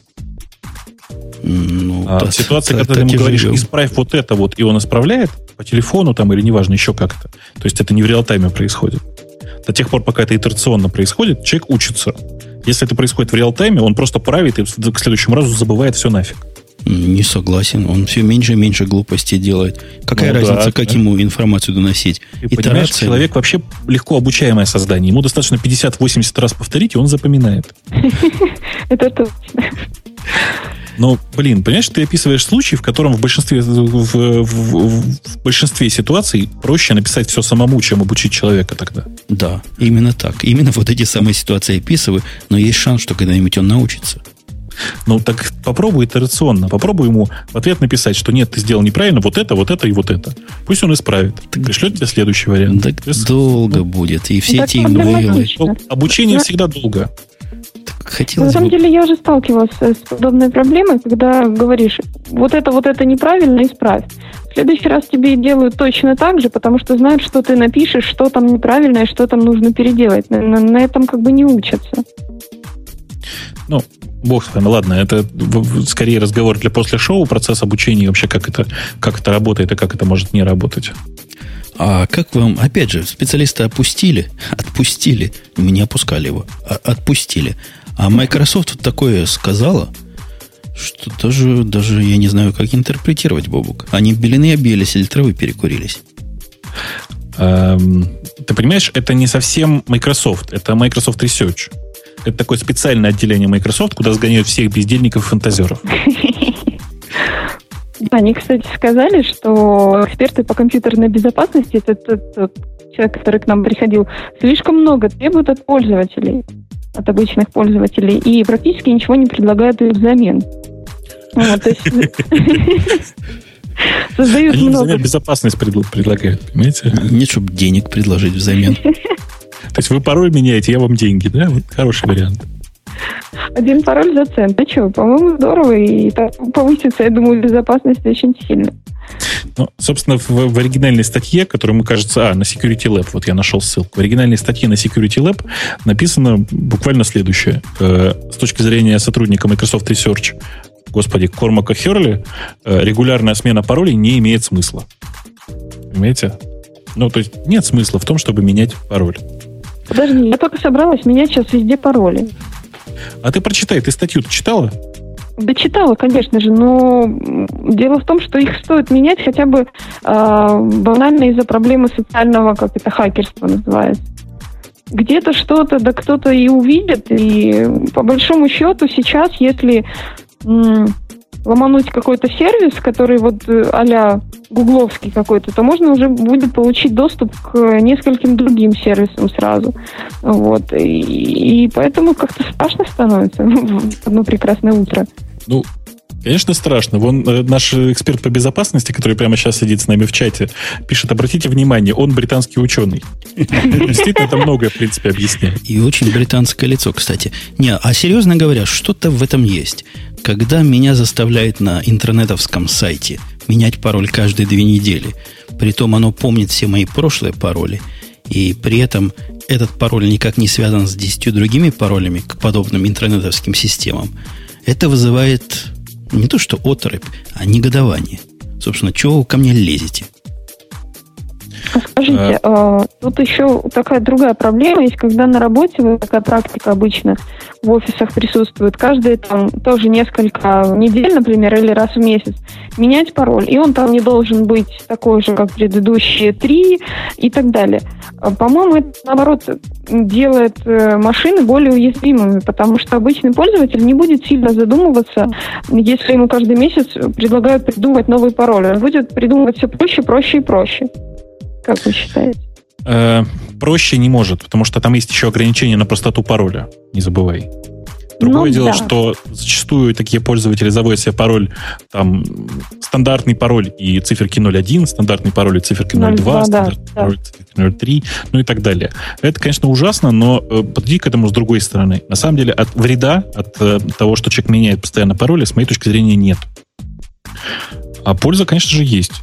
Потому что, ну, например, э, если человек заведет себе э, какую-то систему, по которой он создает пароли, то, скорее всего, он не будет эти пароли записывать на бумажке. Ну, мне так сейчас кажется. Наоборот, будет. Я с Маринкой вот согласен. пользователь будет. Я с Маринкой согласен. Если меня заставили один раз сильный пароль выбрать, ну, действительно сильный пароль, и такой там 14 буковок, большие маленькие циферки, есть какой-то шанс, что я смогу этот пароль запомнить придумать какую-то систему. Но если мне такие пароли надо каждые две недели менять, чего я сделаю? Либо путем Бобука, стандартный плюс один, либо воткну туда какую-нибудь дату изменения, чтобы всех обмануть, э, либо буду записывать на бумажку. Или в Excel. Или в, а, в Google Docs. Во. Не, ну вы, вы смеетесь, я не знаю, как у вас, а у нас в офисе я был недавно. У девочек самая главная бумажка, которая к дисплею прикре... приклеена, Пароль. это с паролем. Ты знаешь, я одних так научил. Э, как-то пришел покупать... А, я, я, я помню, я пошел покупать э, один из первых своих мотоциклов, а там э, бухгалтерия у них, знаете ли, была. И на диске с бухгалтерией был записан пароль от их сайта. Я просто краем глаза обратил внимание, что пароль, во-первых, э, осмысленный, ну, то есть из угу. понятных буквок.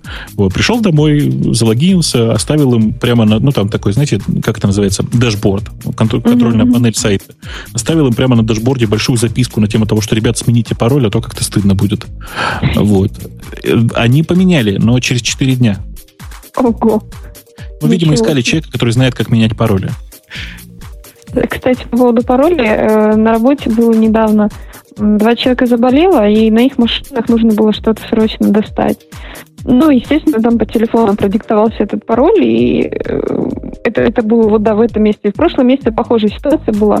Эти же люди тоже диктовали пароль. Я, в принципе, так понимаю, что я к их машинам даже через три месяца смогу подключиться, потому что действительно а плюс один там и, и так далее. Это ужасно. Слушайте, а у нас Алекс, минус HG пишет отлично в, э, в чатике нашем. Очень просто с паролями надо. Создаешь TXT-файл, в нем пишешь пароль от чего-нибудь, жмешь этот файл в zip, а потом считаешь MD5. Это, это будет пароль, собственно. А он будет... Э, а как с, с маленькими большими буквами и специальными знаками? Не, специалисты по безопасности его не поймут. Ну, конечно, не поймут. Это вообще просто довольно бедный пароль по количеству символов. Там всего 15 символов различных да. в пике. Поэтому как бы не очень, не очень хорошо. А, что? Регулярная смена паролей, с вашей точки зрения, правда вредна, да, получается? То есть британские ученые правы в какой-то веке. Я считаю, что э, частая смена паролей, вот, э, регулярная, мне кажется, не вредна. То есть там раз, может быть, в год ну, в зависимости от того, где менять. Если менять пароль там, на OnePassword один, это одно. Если менять пароли на всех-всех-всех сервисах, то это можно застрелиться, конечно. Слушайте, ну вообще с точки зрения безопасности я бы убил. А, Меня?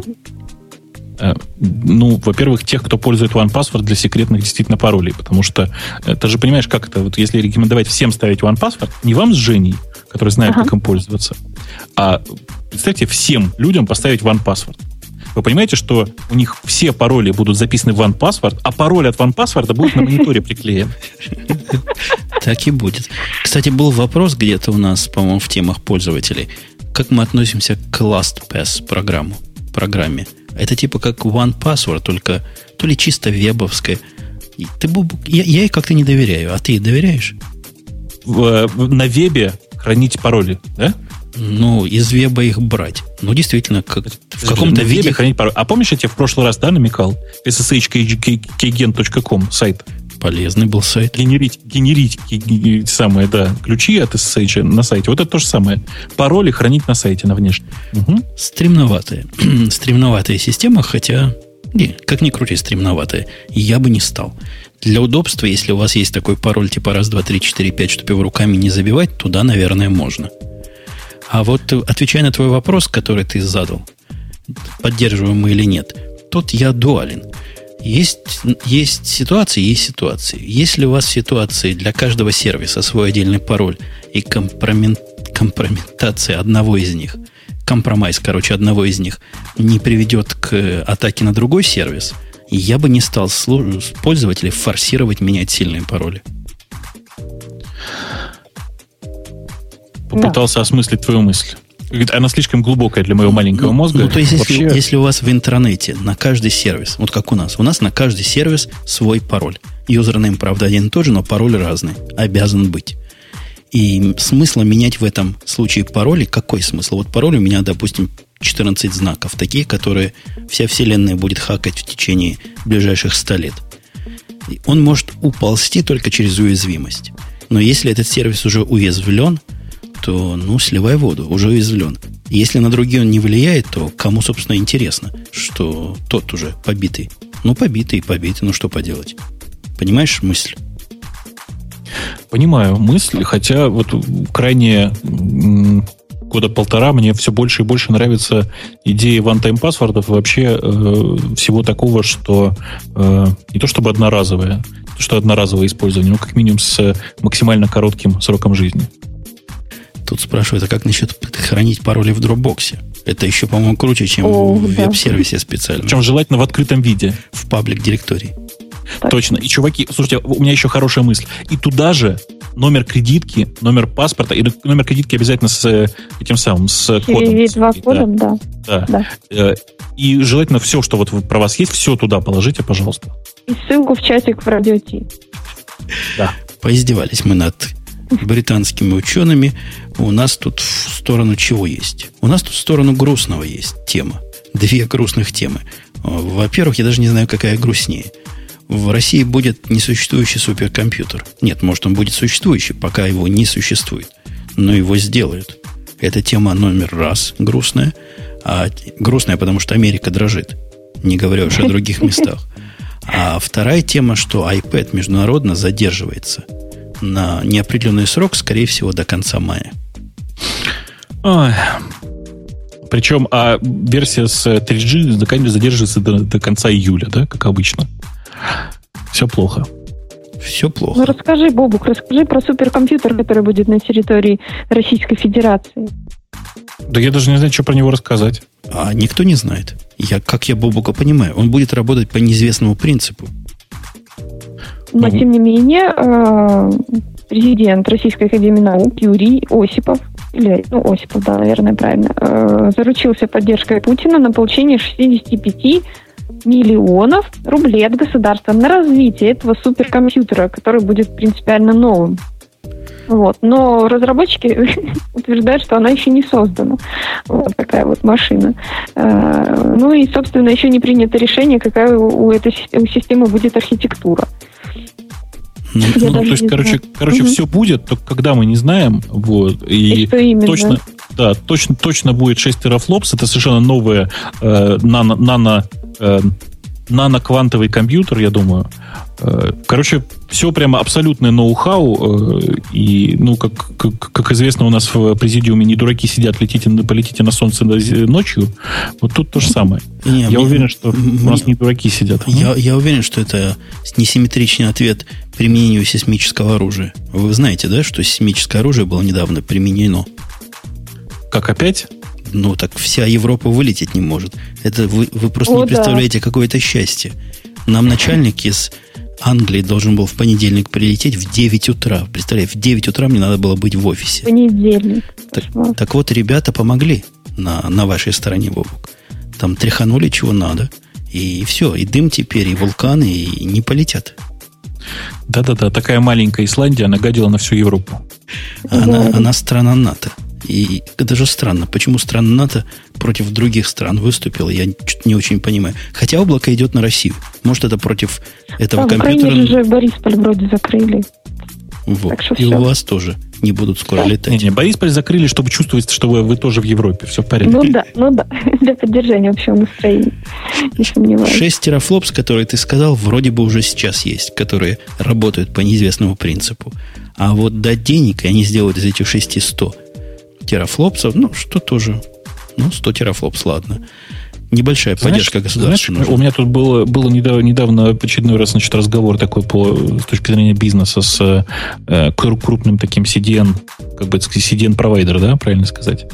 Ну, короче, тем, кто делает CDN большой. Э, и они рассказывали про то, какие у них, значит, замечательные тут каналы в России, тролля поля. А потом мы начали считать, и выяснилось, что э, в России самый э, быстро проводящий, значит, интернет-канал, э, средства по доставке данных, это железная дорога. Она идет прям, прямо вот, если надо, до, до Владивостока, нагружаешь полный поезд э, даже самыми модными SSD-дисками, и получается такая пропускная способность, просто ужас. Я боюсь, что здесь те же 100 терафлопс вот точно так же как-то хитро посчитано. Может быть. Меня больше всего пугает, что это какой-то несимметричный ответ. То есть я подозреваю, битов там в байте больше, чем у всех людей будет. Угу. Ну да. Например, 9. Ну, чтобы работало быстрее. И не, не, не двоичная, а троичная система. Троичная, да. Троичная тогда с 9 битами хорошо получится. Богатая, богатая идея. А может, они там нанокомпьютер построили на квантовых технологиях? Ну, вот это я и сказал с самого начала. А, ну, хорошо, прогресс просто во все идет. И да, встаете с колен. Я просто завидую. Мы тут с Дау Джонсом боремся, чтобы он, гад, 11 тысяч поднялся наконец-то. Поднялся. Что является показательным фактом. А у вас тут нанотехнологии. А у, у Дау Джонса Доу это имя, да? Нет, это Доу Джонс. Я, я даже не знаю, из чего... Да, то есть я знаю, из чего он строится, но откуда он пошел, Википедия, наверное, порулит. Вот вы сходите, пока загадьте Википедию, а мы пойдем к следующей статье. Э, рейтинг языков программирования апрельский, опубликованный, и не стоило упоминания, потому что каждый месяц его публикуют, если бы не одно «но». Если бы не одно «но» про язык C, ты хотел сказать. Который, но... да, показал рост. И мало того, что рост, он стал не второй, не третий и не пятый. А какой? Какой он стал, Бобук? Первый! Ура! Ура! Марик, ты на C пишешь? Конечно. Я, это ну, была моя первая там. работа, как, как, когда я писала на C, это под медицинские приборы. Вот. Ну, какая ты насильница, оказывается. Да, да, в Украине. Я шучу. Ну, я очень рада, что Си теперь стал на первом месте, потому что это первый мой язык. Эм, я просто в восторге. Ну, Маринкин язык мы обсудим в после шоу. Меня пока, вот знаете, интересно на самом деле не то, как э, внезапно вырвался Си наверх, потому что там отрыв, в общем, в долях процента, в промилле, да, правильно говорите. Причем имеется в виду, как ни странно, просто Plain C, не какие-нибудь C++, который, кстати, даже упал немножко на почти процент, а именно чистый C. Э, мне удивительно совсем не это, удивительно, насколько быстро рванул вверх Objective-C. Видели? Ну, вот это как раз неудивительно. Мне кажется, эти две mm вещи связаны между собой. Те, кто Objective-C осваивают, они волей-неволей и, и в C могут полезть. То есть, если они Objective-C знают, то это значит, что они и C в каком-то смысле умеют. Может, идут кернела немножко дописать, свободное от э, айпэдовских аппликаций писание время. Вы видели, как Go взлетел? А Go Go. просто только стартанул, стартанул, поэтому так это... он же давно стартанул достаточно. Да ладно, когда давно? Давно. Мы ну, обсуждали это. Мы обсуждали давно уже. Ну, с полгода. полгода назад. Да, с полгода. Ну, сколько это срок языку? Ты с C сравни, столько не живут, сколько C уже живет. Ну да.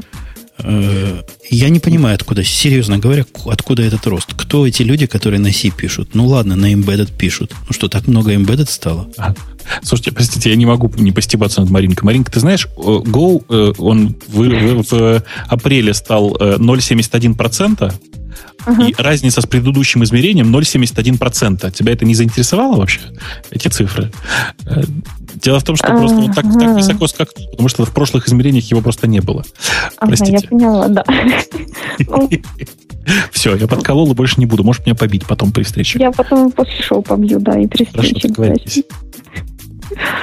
Что тут еще есть интересного? Ну, Delphi, я удивляюсь, Delphi почему до сих пор еще растет. Ну, разве что надо поддерживать все то страшное, что было написано до этого. Вот. Python упал немножечко. JavaScript упал. Посмотрите, JavaScript упал. Два раза. Я что-то я, я не понимаю. Мне кажется, что что-то здесь э, не так с э, этим рейтингом, потому что ну, не может расти вверх MATLAB и ActionScript, а JavaScript при этом падать. Может, в мире просто что-то происходит, а мы не знаем с вами. Может быть, может быть. Может, специалисты сейчас как раз какие-то вот такие начинают быть дико требованными, естественно, все начинают не, не, не, ну ты, ты не путай. С момента, когда начинается востребованность специалиста, до момента, когда эти специалисты появляются, появляются обычно проходит года три. Я думаю, они, они, они считать не умеют, Бобок. Я уверен, что они просто неправильно считают. То Я есть, тоже думаю. То есть вот JavaScript взять, да? Я зуб даю, что в JavaScript они не считают тех, кто пишет на JavaScript не для браузеров. А ведь есть такие люди. Есть так, такая прямо система, которую мы с тобой знаем, в которой там внутри JavaScript можно писать MapReduce функции. Да я не одну такую систему знаю, ты знаешь? Мы с тобой как бы умеем на JavaScript писать. Теоретически. Ну, как бы на Монге, да. Как да. бы на Монге, да. На Монге Хотя язык, конечно, я, я, честно, я честно ненавижу. У меня от него руки трясутся. Его трудно любить. Я читал большие статьи, как на JavaScript вообще аппликации писать. То есть это какой-то отдельный класс странных людей, которые вот это делают. А вот я все к своим возвращаюсь. Ладно, Objective-C, я понимаю, растет. Я его сам тут читал недавно. Но почему C вырос? У тебя есть объяснение, Бабук? Нет, вообще никаких идей нет. А, я вообще удивляюсь, как он может расти, потому что его, ну, э, разве что, знаешь, он начинает заменять Delphi в тех местах, где его преподавали. Потому что, конечно, сейчас, э, мне кажется, гораздо больше мест, где преподают Plain C, чем э, да. места, где преподают э, Delphi теперь. А может, просто все узнали, что я на C программировала и начали дружно смотреть? Точно, решили, что Маринка насильница, значит, и нам можно. Да. А, Короче, кстати, знаете, знаете свежую историю про э, тот самый, про FreeBSD-то, да? Нет? Нет я не помню, мы рассказывали, нет, там же есть э, забавная проблема. Э, GCC, как основной компилятор, который во всем open source мире используется, в версии 4.2.2, если я не ошибаюсь, или 4.3, ну как-то так, в, короче говоря, в, э, в 4.2 релизе поменял лицензию на категорически несовместимую с BSD. И несчастные да, ребята из FreeBSD теперь бегают и ищут, чтобы им такое придумать. Э, в частности, вот тут сейчас я видел, недавно проходила ссылка о том, что э, они наконец-то научились, ну, практически научились э, собирать его с помощью Silang. Знаете, такой проект Silang такой есть? Mm-hmm. Ну вот, с помощью Silang собирать его в LLVM и в результате получать нормальный FreeBSD практически, так сказать. И, собственно, вот совершенно смешная проблема, да, люди по причине э, лицензионной частоты компилятора, который, казалось бы, должен быть под самой свободной лицензией, которую только можно придумать. Тем не менее, вот э, по причине лицензионной частоты компилятора ребята мучаются и пытаются переехать на совершенно новый компилятор. Э, и в результате, ну, и там, естественно, все ядро на вы же понимаете. Слушайте, а тут в списочке два языка есть, которых я не знаю. Мне стыдно признаться. Но язык абаб, что-то сразу о бабах подумалось. Я, я не в курсе. Что за язык такой абаб? Абаб. А, на 17 месте он 0,6% народу на нем пишет. А я даже не слыхал, что такое бывает. Это, это язык, на котором, на котором пишутся экстеншены для SAP. SAP R3, помнишь? Ага, то есть такой типа 1, 1C бухгалтерия. Ну да, он, кстати, похож чем-то. Он правда чем-то похож. Одиннадцать бухгалтерии. Понятно. Мы, мы поудивлялись, ладно, поудивлялись, поухмылялись. А погрустить еще есть повод, что еще в прошлый раз мы немножко тронули, но как-то по ходу, что ушел-то Гослинг в далекие дали, куда уходят ну. создатели языков. Вот теперь официально все ушел. Ушел из компании Oracle, создатель языка Java. Ну, самое-то интересное нам заслушать, что ты по этому поводу думаешь. Потому что я поэтому думаю, господи, искать дорожка, а у тебя-то какой подход? А я не думаю, что это как-то как на что-то влияет. Java в такой, с точки зрения разработки и принятия новых версий в таком глубоком э, месте находилась последние несколько лет, что ну вот был, был Гослинг на месте. И чего? Мы сколько уже лет 1.7 ждем. И будем дальше ждать. Может, теперь наоборот быстрее пойдет. Слушай, но он же идеолог, он же не разработчик. Я думал, ты плохое слово скажешь. Ну так если он идеолог, он и должен был пушить все эти совершенно необходимые изменения, которые, ну, просто кричат как надо уже. Уже давно кричат. Выпустили 1.5. Я не помню когда, но очень давно. Собственно, 1.6 это не мажорный релиз, несмотря на номер. А 1.7 должен быть следующий. И где? И кто? И почему? И сколько нам ждать надо? И почему я до сих пор ничего не слышу про Java 2, простите? Java 2. Не знаю, она будет, наверное, сама писать код, сама его компилировать и сама его деплоить. Ну, а что ты смеешься? Ты же помнишь, что релиз 1.5 изначально планировался как Java 5? Да, потом переименовали. Было ну такое, вот. да. Ну вот. Тут то же самое. Почему, в конце концов, когда следующий мажорный, по-настоящему мажорный, серьезный релиз? Ну, она и будет называться Java 7. Это мы ее так называем 1.7. То есть у нее как бы номер версии и название по последней я понимаю, циферке Я идут. понимаю, но ты посмотри, как скачет э, .NET с C-Sharp. Они же скачут вперед семимильными шагами и Java нагоняют по... Не то, что нагоняют, а во многих местах превосходят э, Java как таковую по, э, как бы это сказать, не по функционалу, потому что в случае с языком программирования нельзя так говорить, а, скажем, по, не знаю, по фичам языка, что ли, по идеологической стройности, по всему подряд. То есть прямо сейчас C-Sharp во многих местах сильно лучше, чем Java. Э, конечно, не с точки зрения продакшена, потому что в продакшене, ну, в продакшене тяжело, простите, э, с C-Sharp до сих пор. А в случае с Java, ну, это, да, это как бы огромное количество легаси, и пора уже хотя бы где-то параллельно от него отказаться, мне кажется. Блох. Блох. Хорошая фамилия. Блох. Блоха знают все. Кто Блоха не знает? Он книжки пишет. А он, оказывается, в Гугле работает. Ты знал этого, Бобук? Нет. А он в Гугле работает, и он весь в слезах выступил у себя там и говорит, что обеспокоен. Он, как и мы, обеспокоен судьбой Java. И, в принципе, в принципе, разделяет наше мнение. Платформа не развивается годы, как, собственно, мы только что и сказали. И чего будет дальше, он не очень понимает. Мы тоже. Мы тоже все ну, в расстройстве. Есть же, понятно, понятно же все. Сейчас э, Google торжественно объявит, что они начали разрабатывать open source версию Java по-быстрому, мне так кажется. Э, и все, и Java будет разрабатывать с компанией Google. Ты будешь счастлив? Но он тут намекает о том, что есть такая альтернатива Java гармония, открытая реализация. Которая... Я бы сказал Java Баян даже, а не гармония. Не для слабонервных, конечно. Но может они в эту сторону собираются копаться. Ну, ты, прости, сам ты эту Java гармонь видел? Видел. Ну, хорошая такая гармонь широкая. Растянул. Стянуть потом обратно трудно. Но растянуть можно. Ага. Не, а на самом-то деле Google делает много чего в области Java. И много из этого, даже кое-что из этого открывает.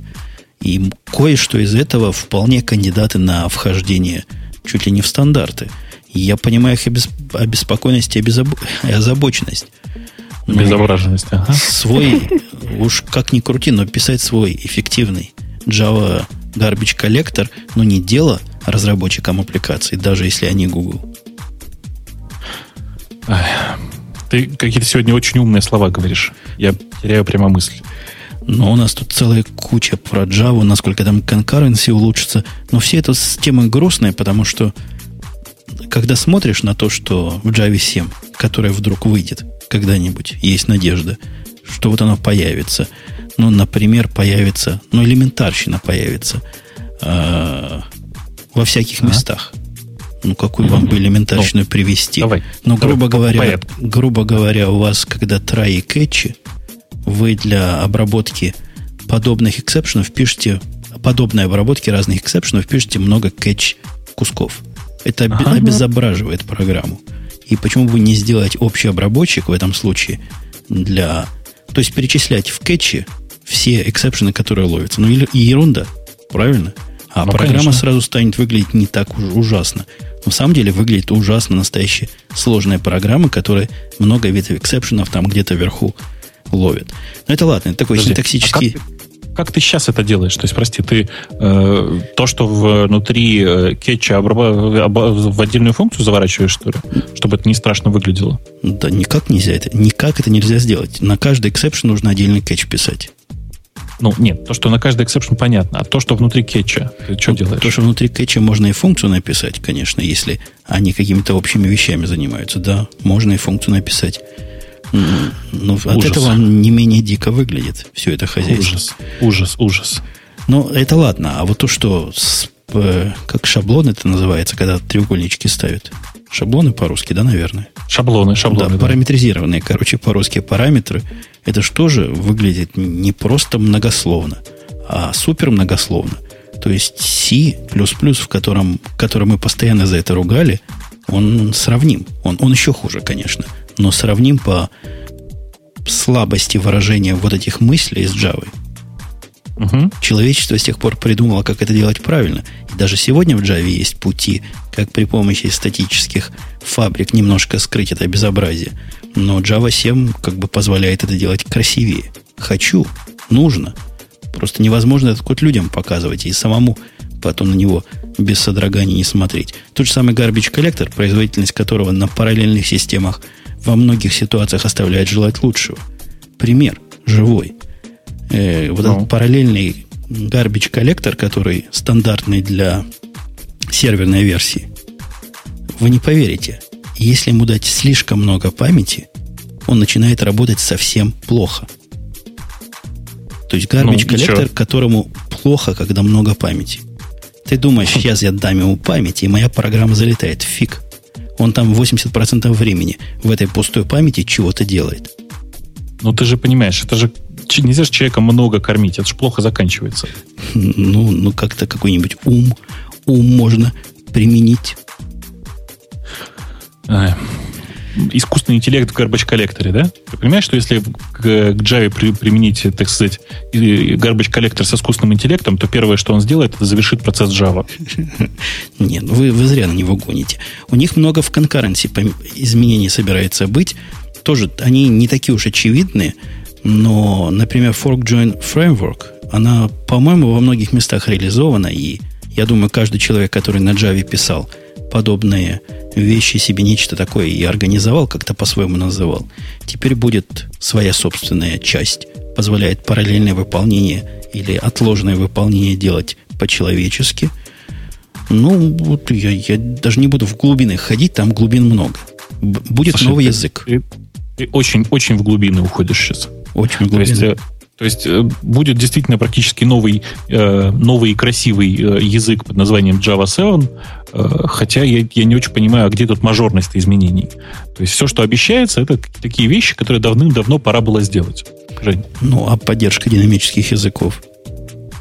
Это наконец-то, да? Да, наконец-то это будет в Java 7, теперь оно вот прямо, прямо будет. Без извращений. Модульность всей Java тоже обещается быть. То есть необходимость устанавливать все вас не будет, а можно какой-нибудь под, под, под набор себе сделать под задачку. Собери для себя свою собственную Java. Это новый язык. Я бы его Java 2 назвал. Ну, давайте подождем, пока они его выпустят, потому что что-то я сейчас вообще не верю, что он появится. Да. Да, есть такие сомнения, потому что разговорчики эти мы ведем, наверное, последние года два, как минимум, о том, ну, как станет все шелковисто. С, с выхода 1.6, ага примерно. Да, да. А вот деловские, видели таблеточки? Давайте к таблеточкам пойдем. У Грея таблетка появилась. Таблеточки, таблеточки. И он ей так занят этой таблеткой своей, что не смог даже прийти на это шоу. В хвост игриву мне кажется, мне кажется, он заперся в ванной и теперь э, браузит интернет через таблетку. Да ладно, нельзя. Я пробовал. Твой любимый сайт ничего не показывает на таблетке.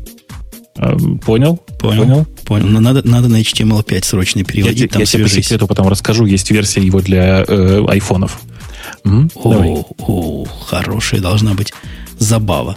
Так вот, у, у Dell э, этот... Как он называется? Стрик? Стрик Table. Стрик. Я пытаюсь найти, где это, потому что я про него ничего не знаю. А, красив. Красив, хорош. Две версии в 7 дюймов и в 10 дюймов. Это где-то ближе к концу наших тем, наверное, туда. Если... Но, тем не менее, он э, больше похож на фоторамку, чем iPad, например.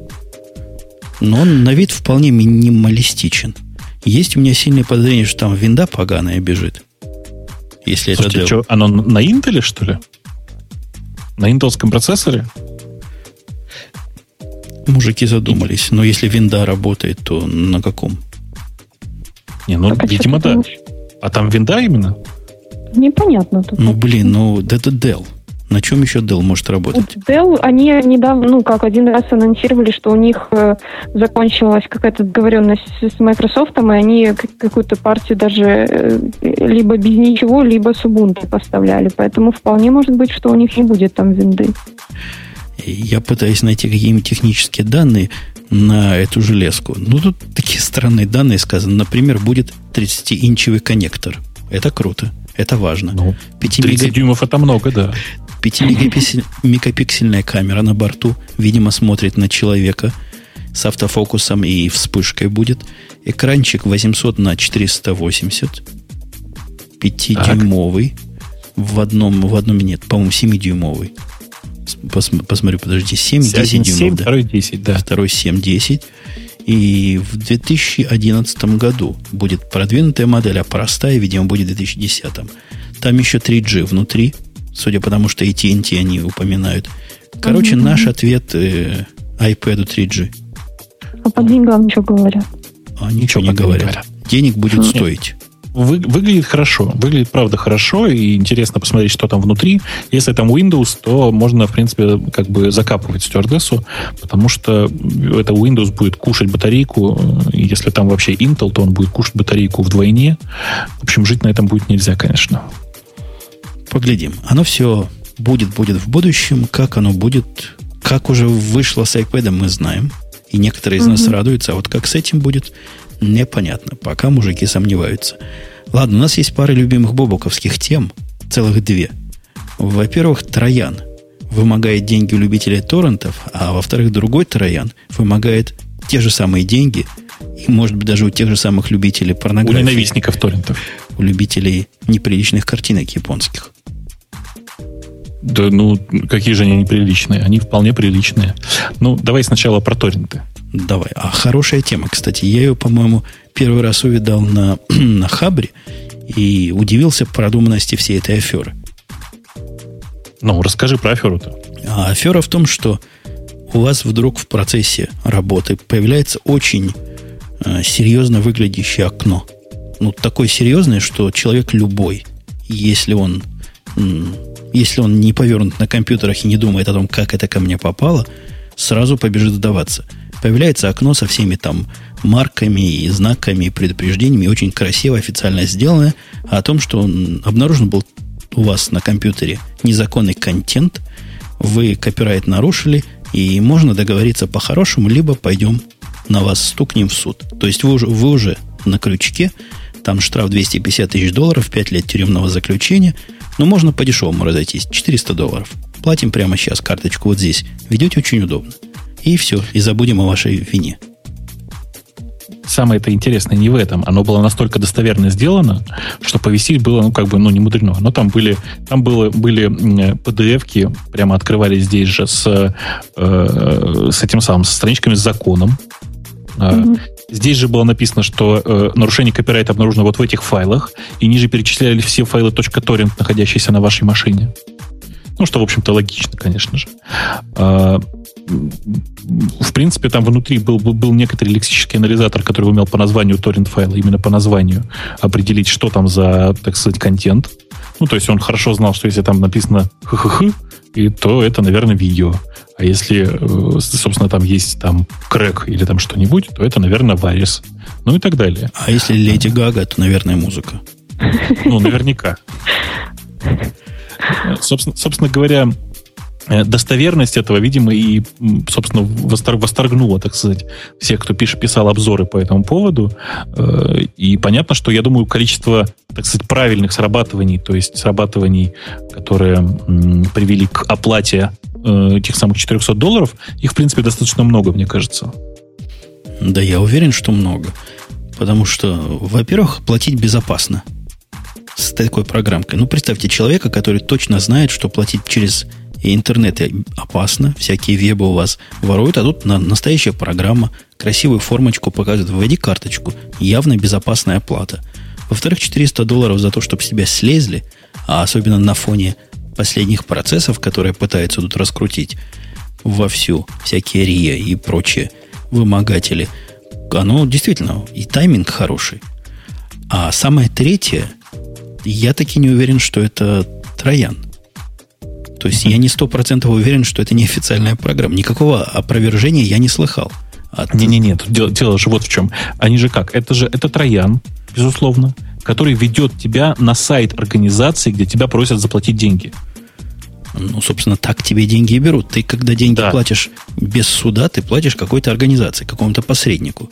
В Европе по этому делу дела и процессы какие-то уже были, что, мол, наживаются. Но это официальная практика, ничего в этом такого нового нет. Ну, действительно, это обычная совершенно практика. Непонятно только, насколько действительно эта организация сотрудничает, сотрудничает со всеми этими РИА, там, как она называется, Copyright Alliance и всякое такое. MPA и всякими другими, да. А, а есть подозрение, потому что в Конгрессе как раз сейчас происходит слушание всяких идей, как защитить эти самые авторские права. И РИА буквально на голубом глазу и на полном серьезе, вроде бы и трезвые, предлагают вот подобную систему ввести. Не такую, но подобную. То есть насильственно проверять у пользователей всех контент при установке любой новой программы. И если контент подозрителен, просто его удалять. Да, Отличный подход, собственно говоря. И я думаю, что страшно, вообще страшно нарушает все только все известные права, э, принадлежащие компании Microsoft, файл э, kernel.dll. Его срочно нужно удалить. Э, это тяжело будет, потребует перезагрузки. Вот. Но после этого ваша Windows будет лицензионно чиста. Борцы за права всех и всяких, там, буквально за, за права дельфинов в Японии и китов – Э, в Северном Ледовитом океане выступают против, и я бы их поддержал. Это хамство хамское, пока я морально не готов к тому, что будет у меня такой стукачок сидеть и решать при помощи своего очень искусственного интеллекта, чего хорошо, а чего плохо. И удалять еще при этом. Я вот не уверен. Я, я торренты выкладываю, я признаюсь. Каждую неделю в субботу я выкладываю два торрента. Я с точки зрения Рия буду, навер... наверняка буду нарушителем. Хм. Да ты вообще просто негодяй. Где у тебя права, где тут доказательства, что ты имеешь право э, исполнять э, подкаст Радио Ти на сайте radiot.com? Я, Кстати, да. Точно, я использую некоторые их из залицензированных букв в своем разговоре. Вот-вот-вот. Мы про Твиттер совершенно ничего не сказали, хотя у Твиттера... А, подожди, до Твиттера. Я ж про девочек. Я все про девочек хотел для тебя, Бобук, тему. Японский-то вирус, а? Японцы-то выдали. Ну, ну, это опять же, это не то чтобы вирус, это средство шантажа, имеешь в виду. Ну, его называют японским вирусом. Маринка, давай э, про японских девушек расскажешь ты. Ну, мне тяжело, конечно, так сразу, потому что я надеялась, что это Бобок будет рассказывать, поэтому я сейчас буду краснеть. Э, дело в том, что японцы, их было много, не меньше тысячи, которые загружали через, собственно, файлообменники эротические программы. Очень интересно, что у меня с эротическими программами ассоциируются обычно там пазлы какие-то с девочками там, Microsoft и так далее. Word, самая эротическая программа. Да, Ставишь, да. и потом, ну, любишься, да. А, вот, вот. Ubuntu еще.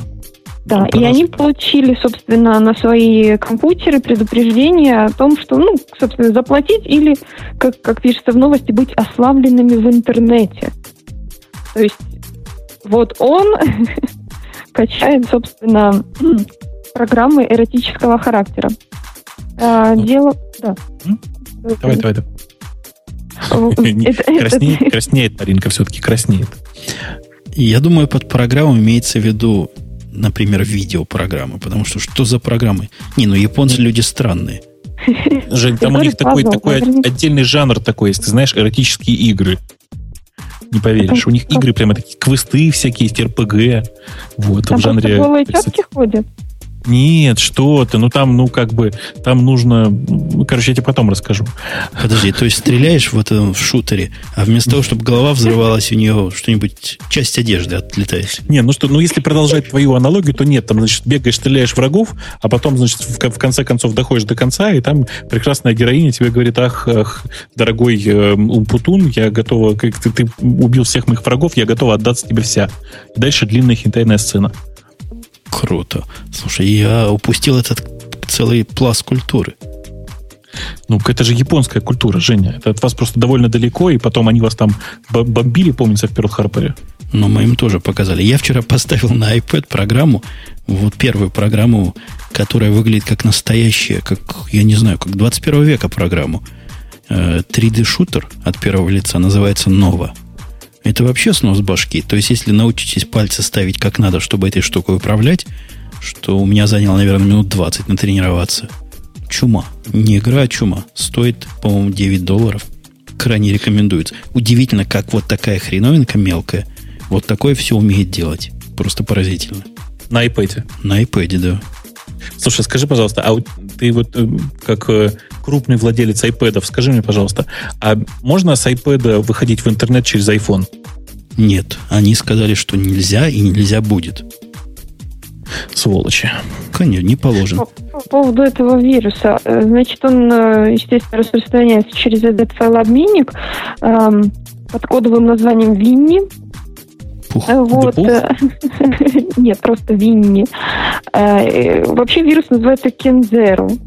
Вот. И он, э, значит, как, запускается, э, маскируется под установочный экран игры и просит ввести некоторую персональную информацию. После этого э, изучает историю посещений, собственно, этого пользователя, как в новости, изготовляет скриншот и публикует его на сайте, тем самым компрометируя. И чтобы его убрать с сайта, ты должен заплатить э, примерно 10 фунтов стерлингов штраф такой себе. О том, для того, чтобы убрать этот скриншот, сайта, чтобы не быть вот оскверненным, скажем так, той информацией, которую с тебя ты, взяли. Ты понял, Бобок, да?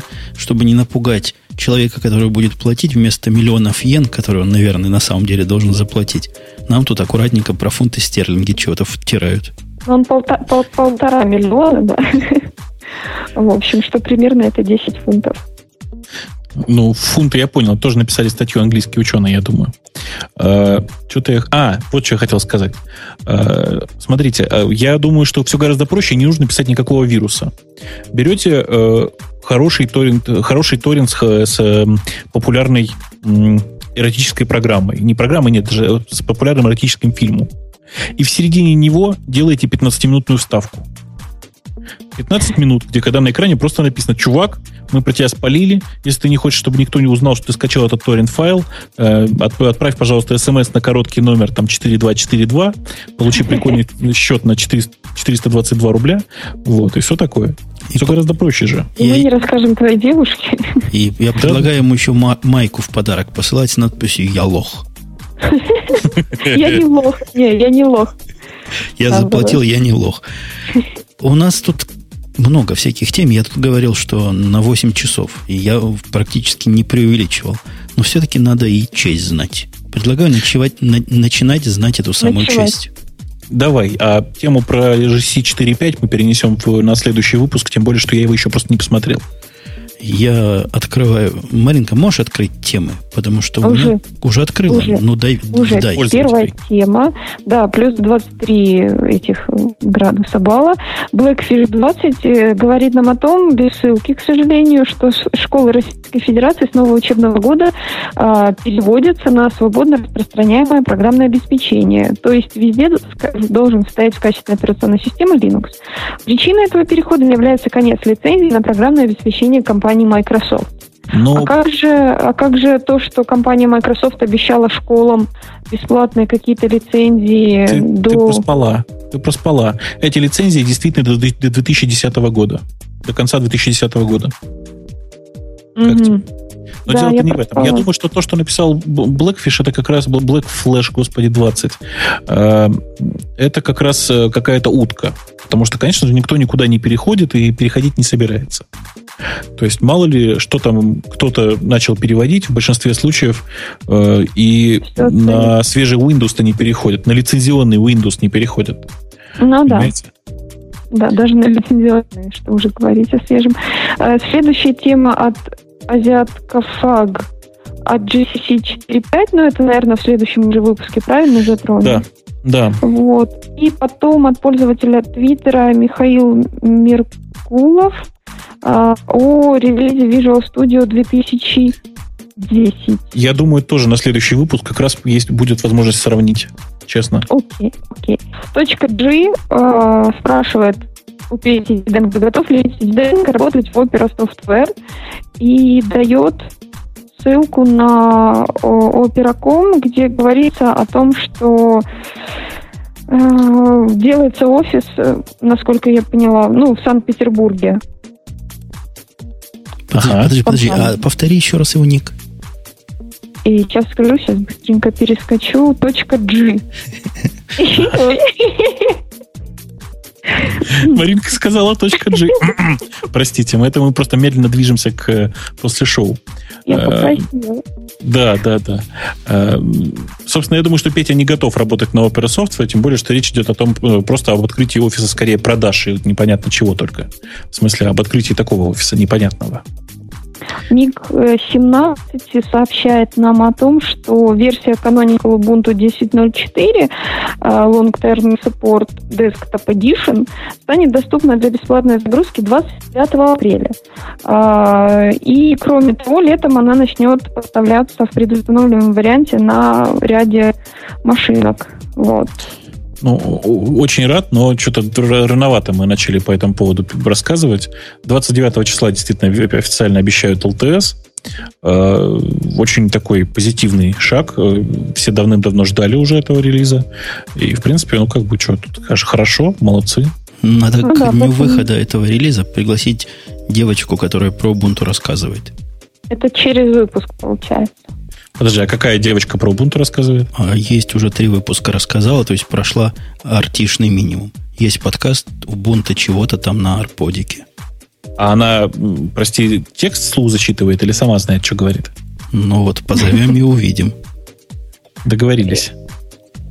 Тема от э, уникума от твиттерского пользователя. Ну, мы ее уже обсуждали от, о, том, от- о тех нововведениях Google, которые э, они ввели в Google Docs, собственно. А, вот.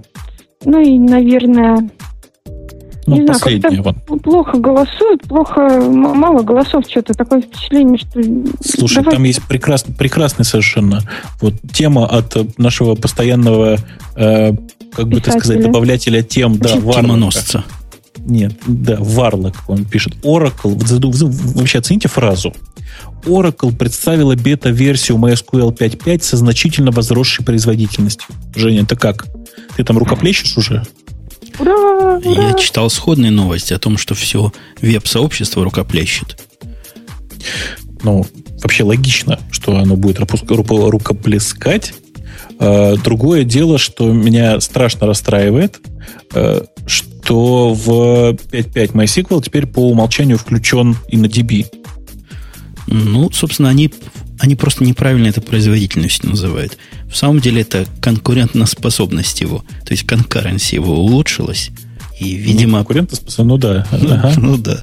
И, видимо, от этого они посчитали такую суммарную производительность. Мне кажется, отсюда растут ноги. А не от того, что он быстрее будет конкретный query выполнять.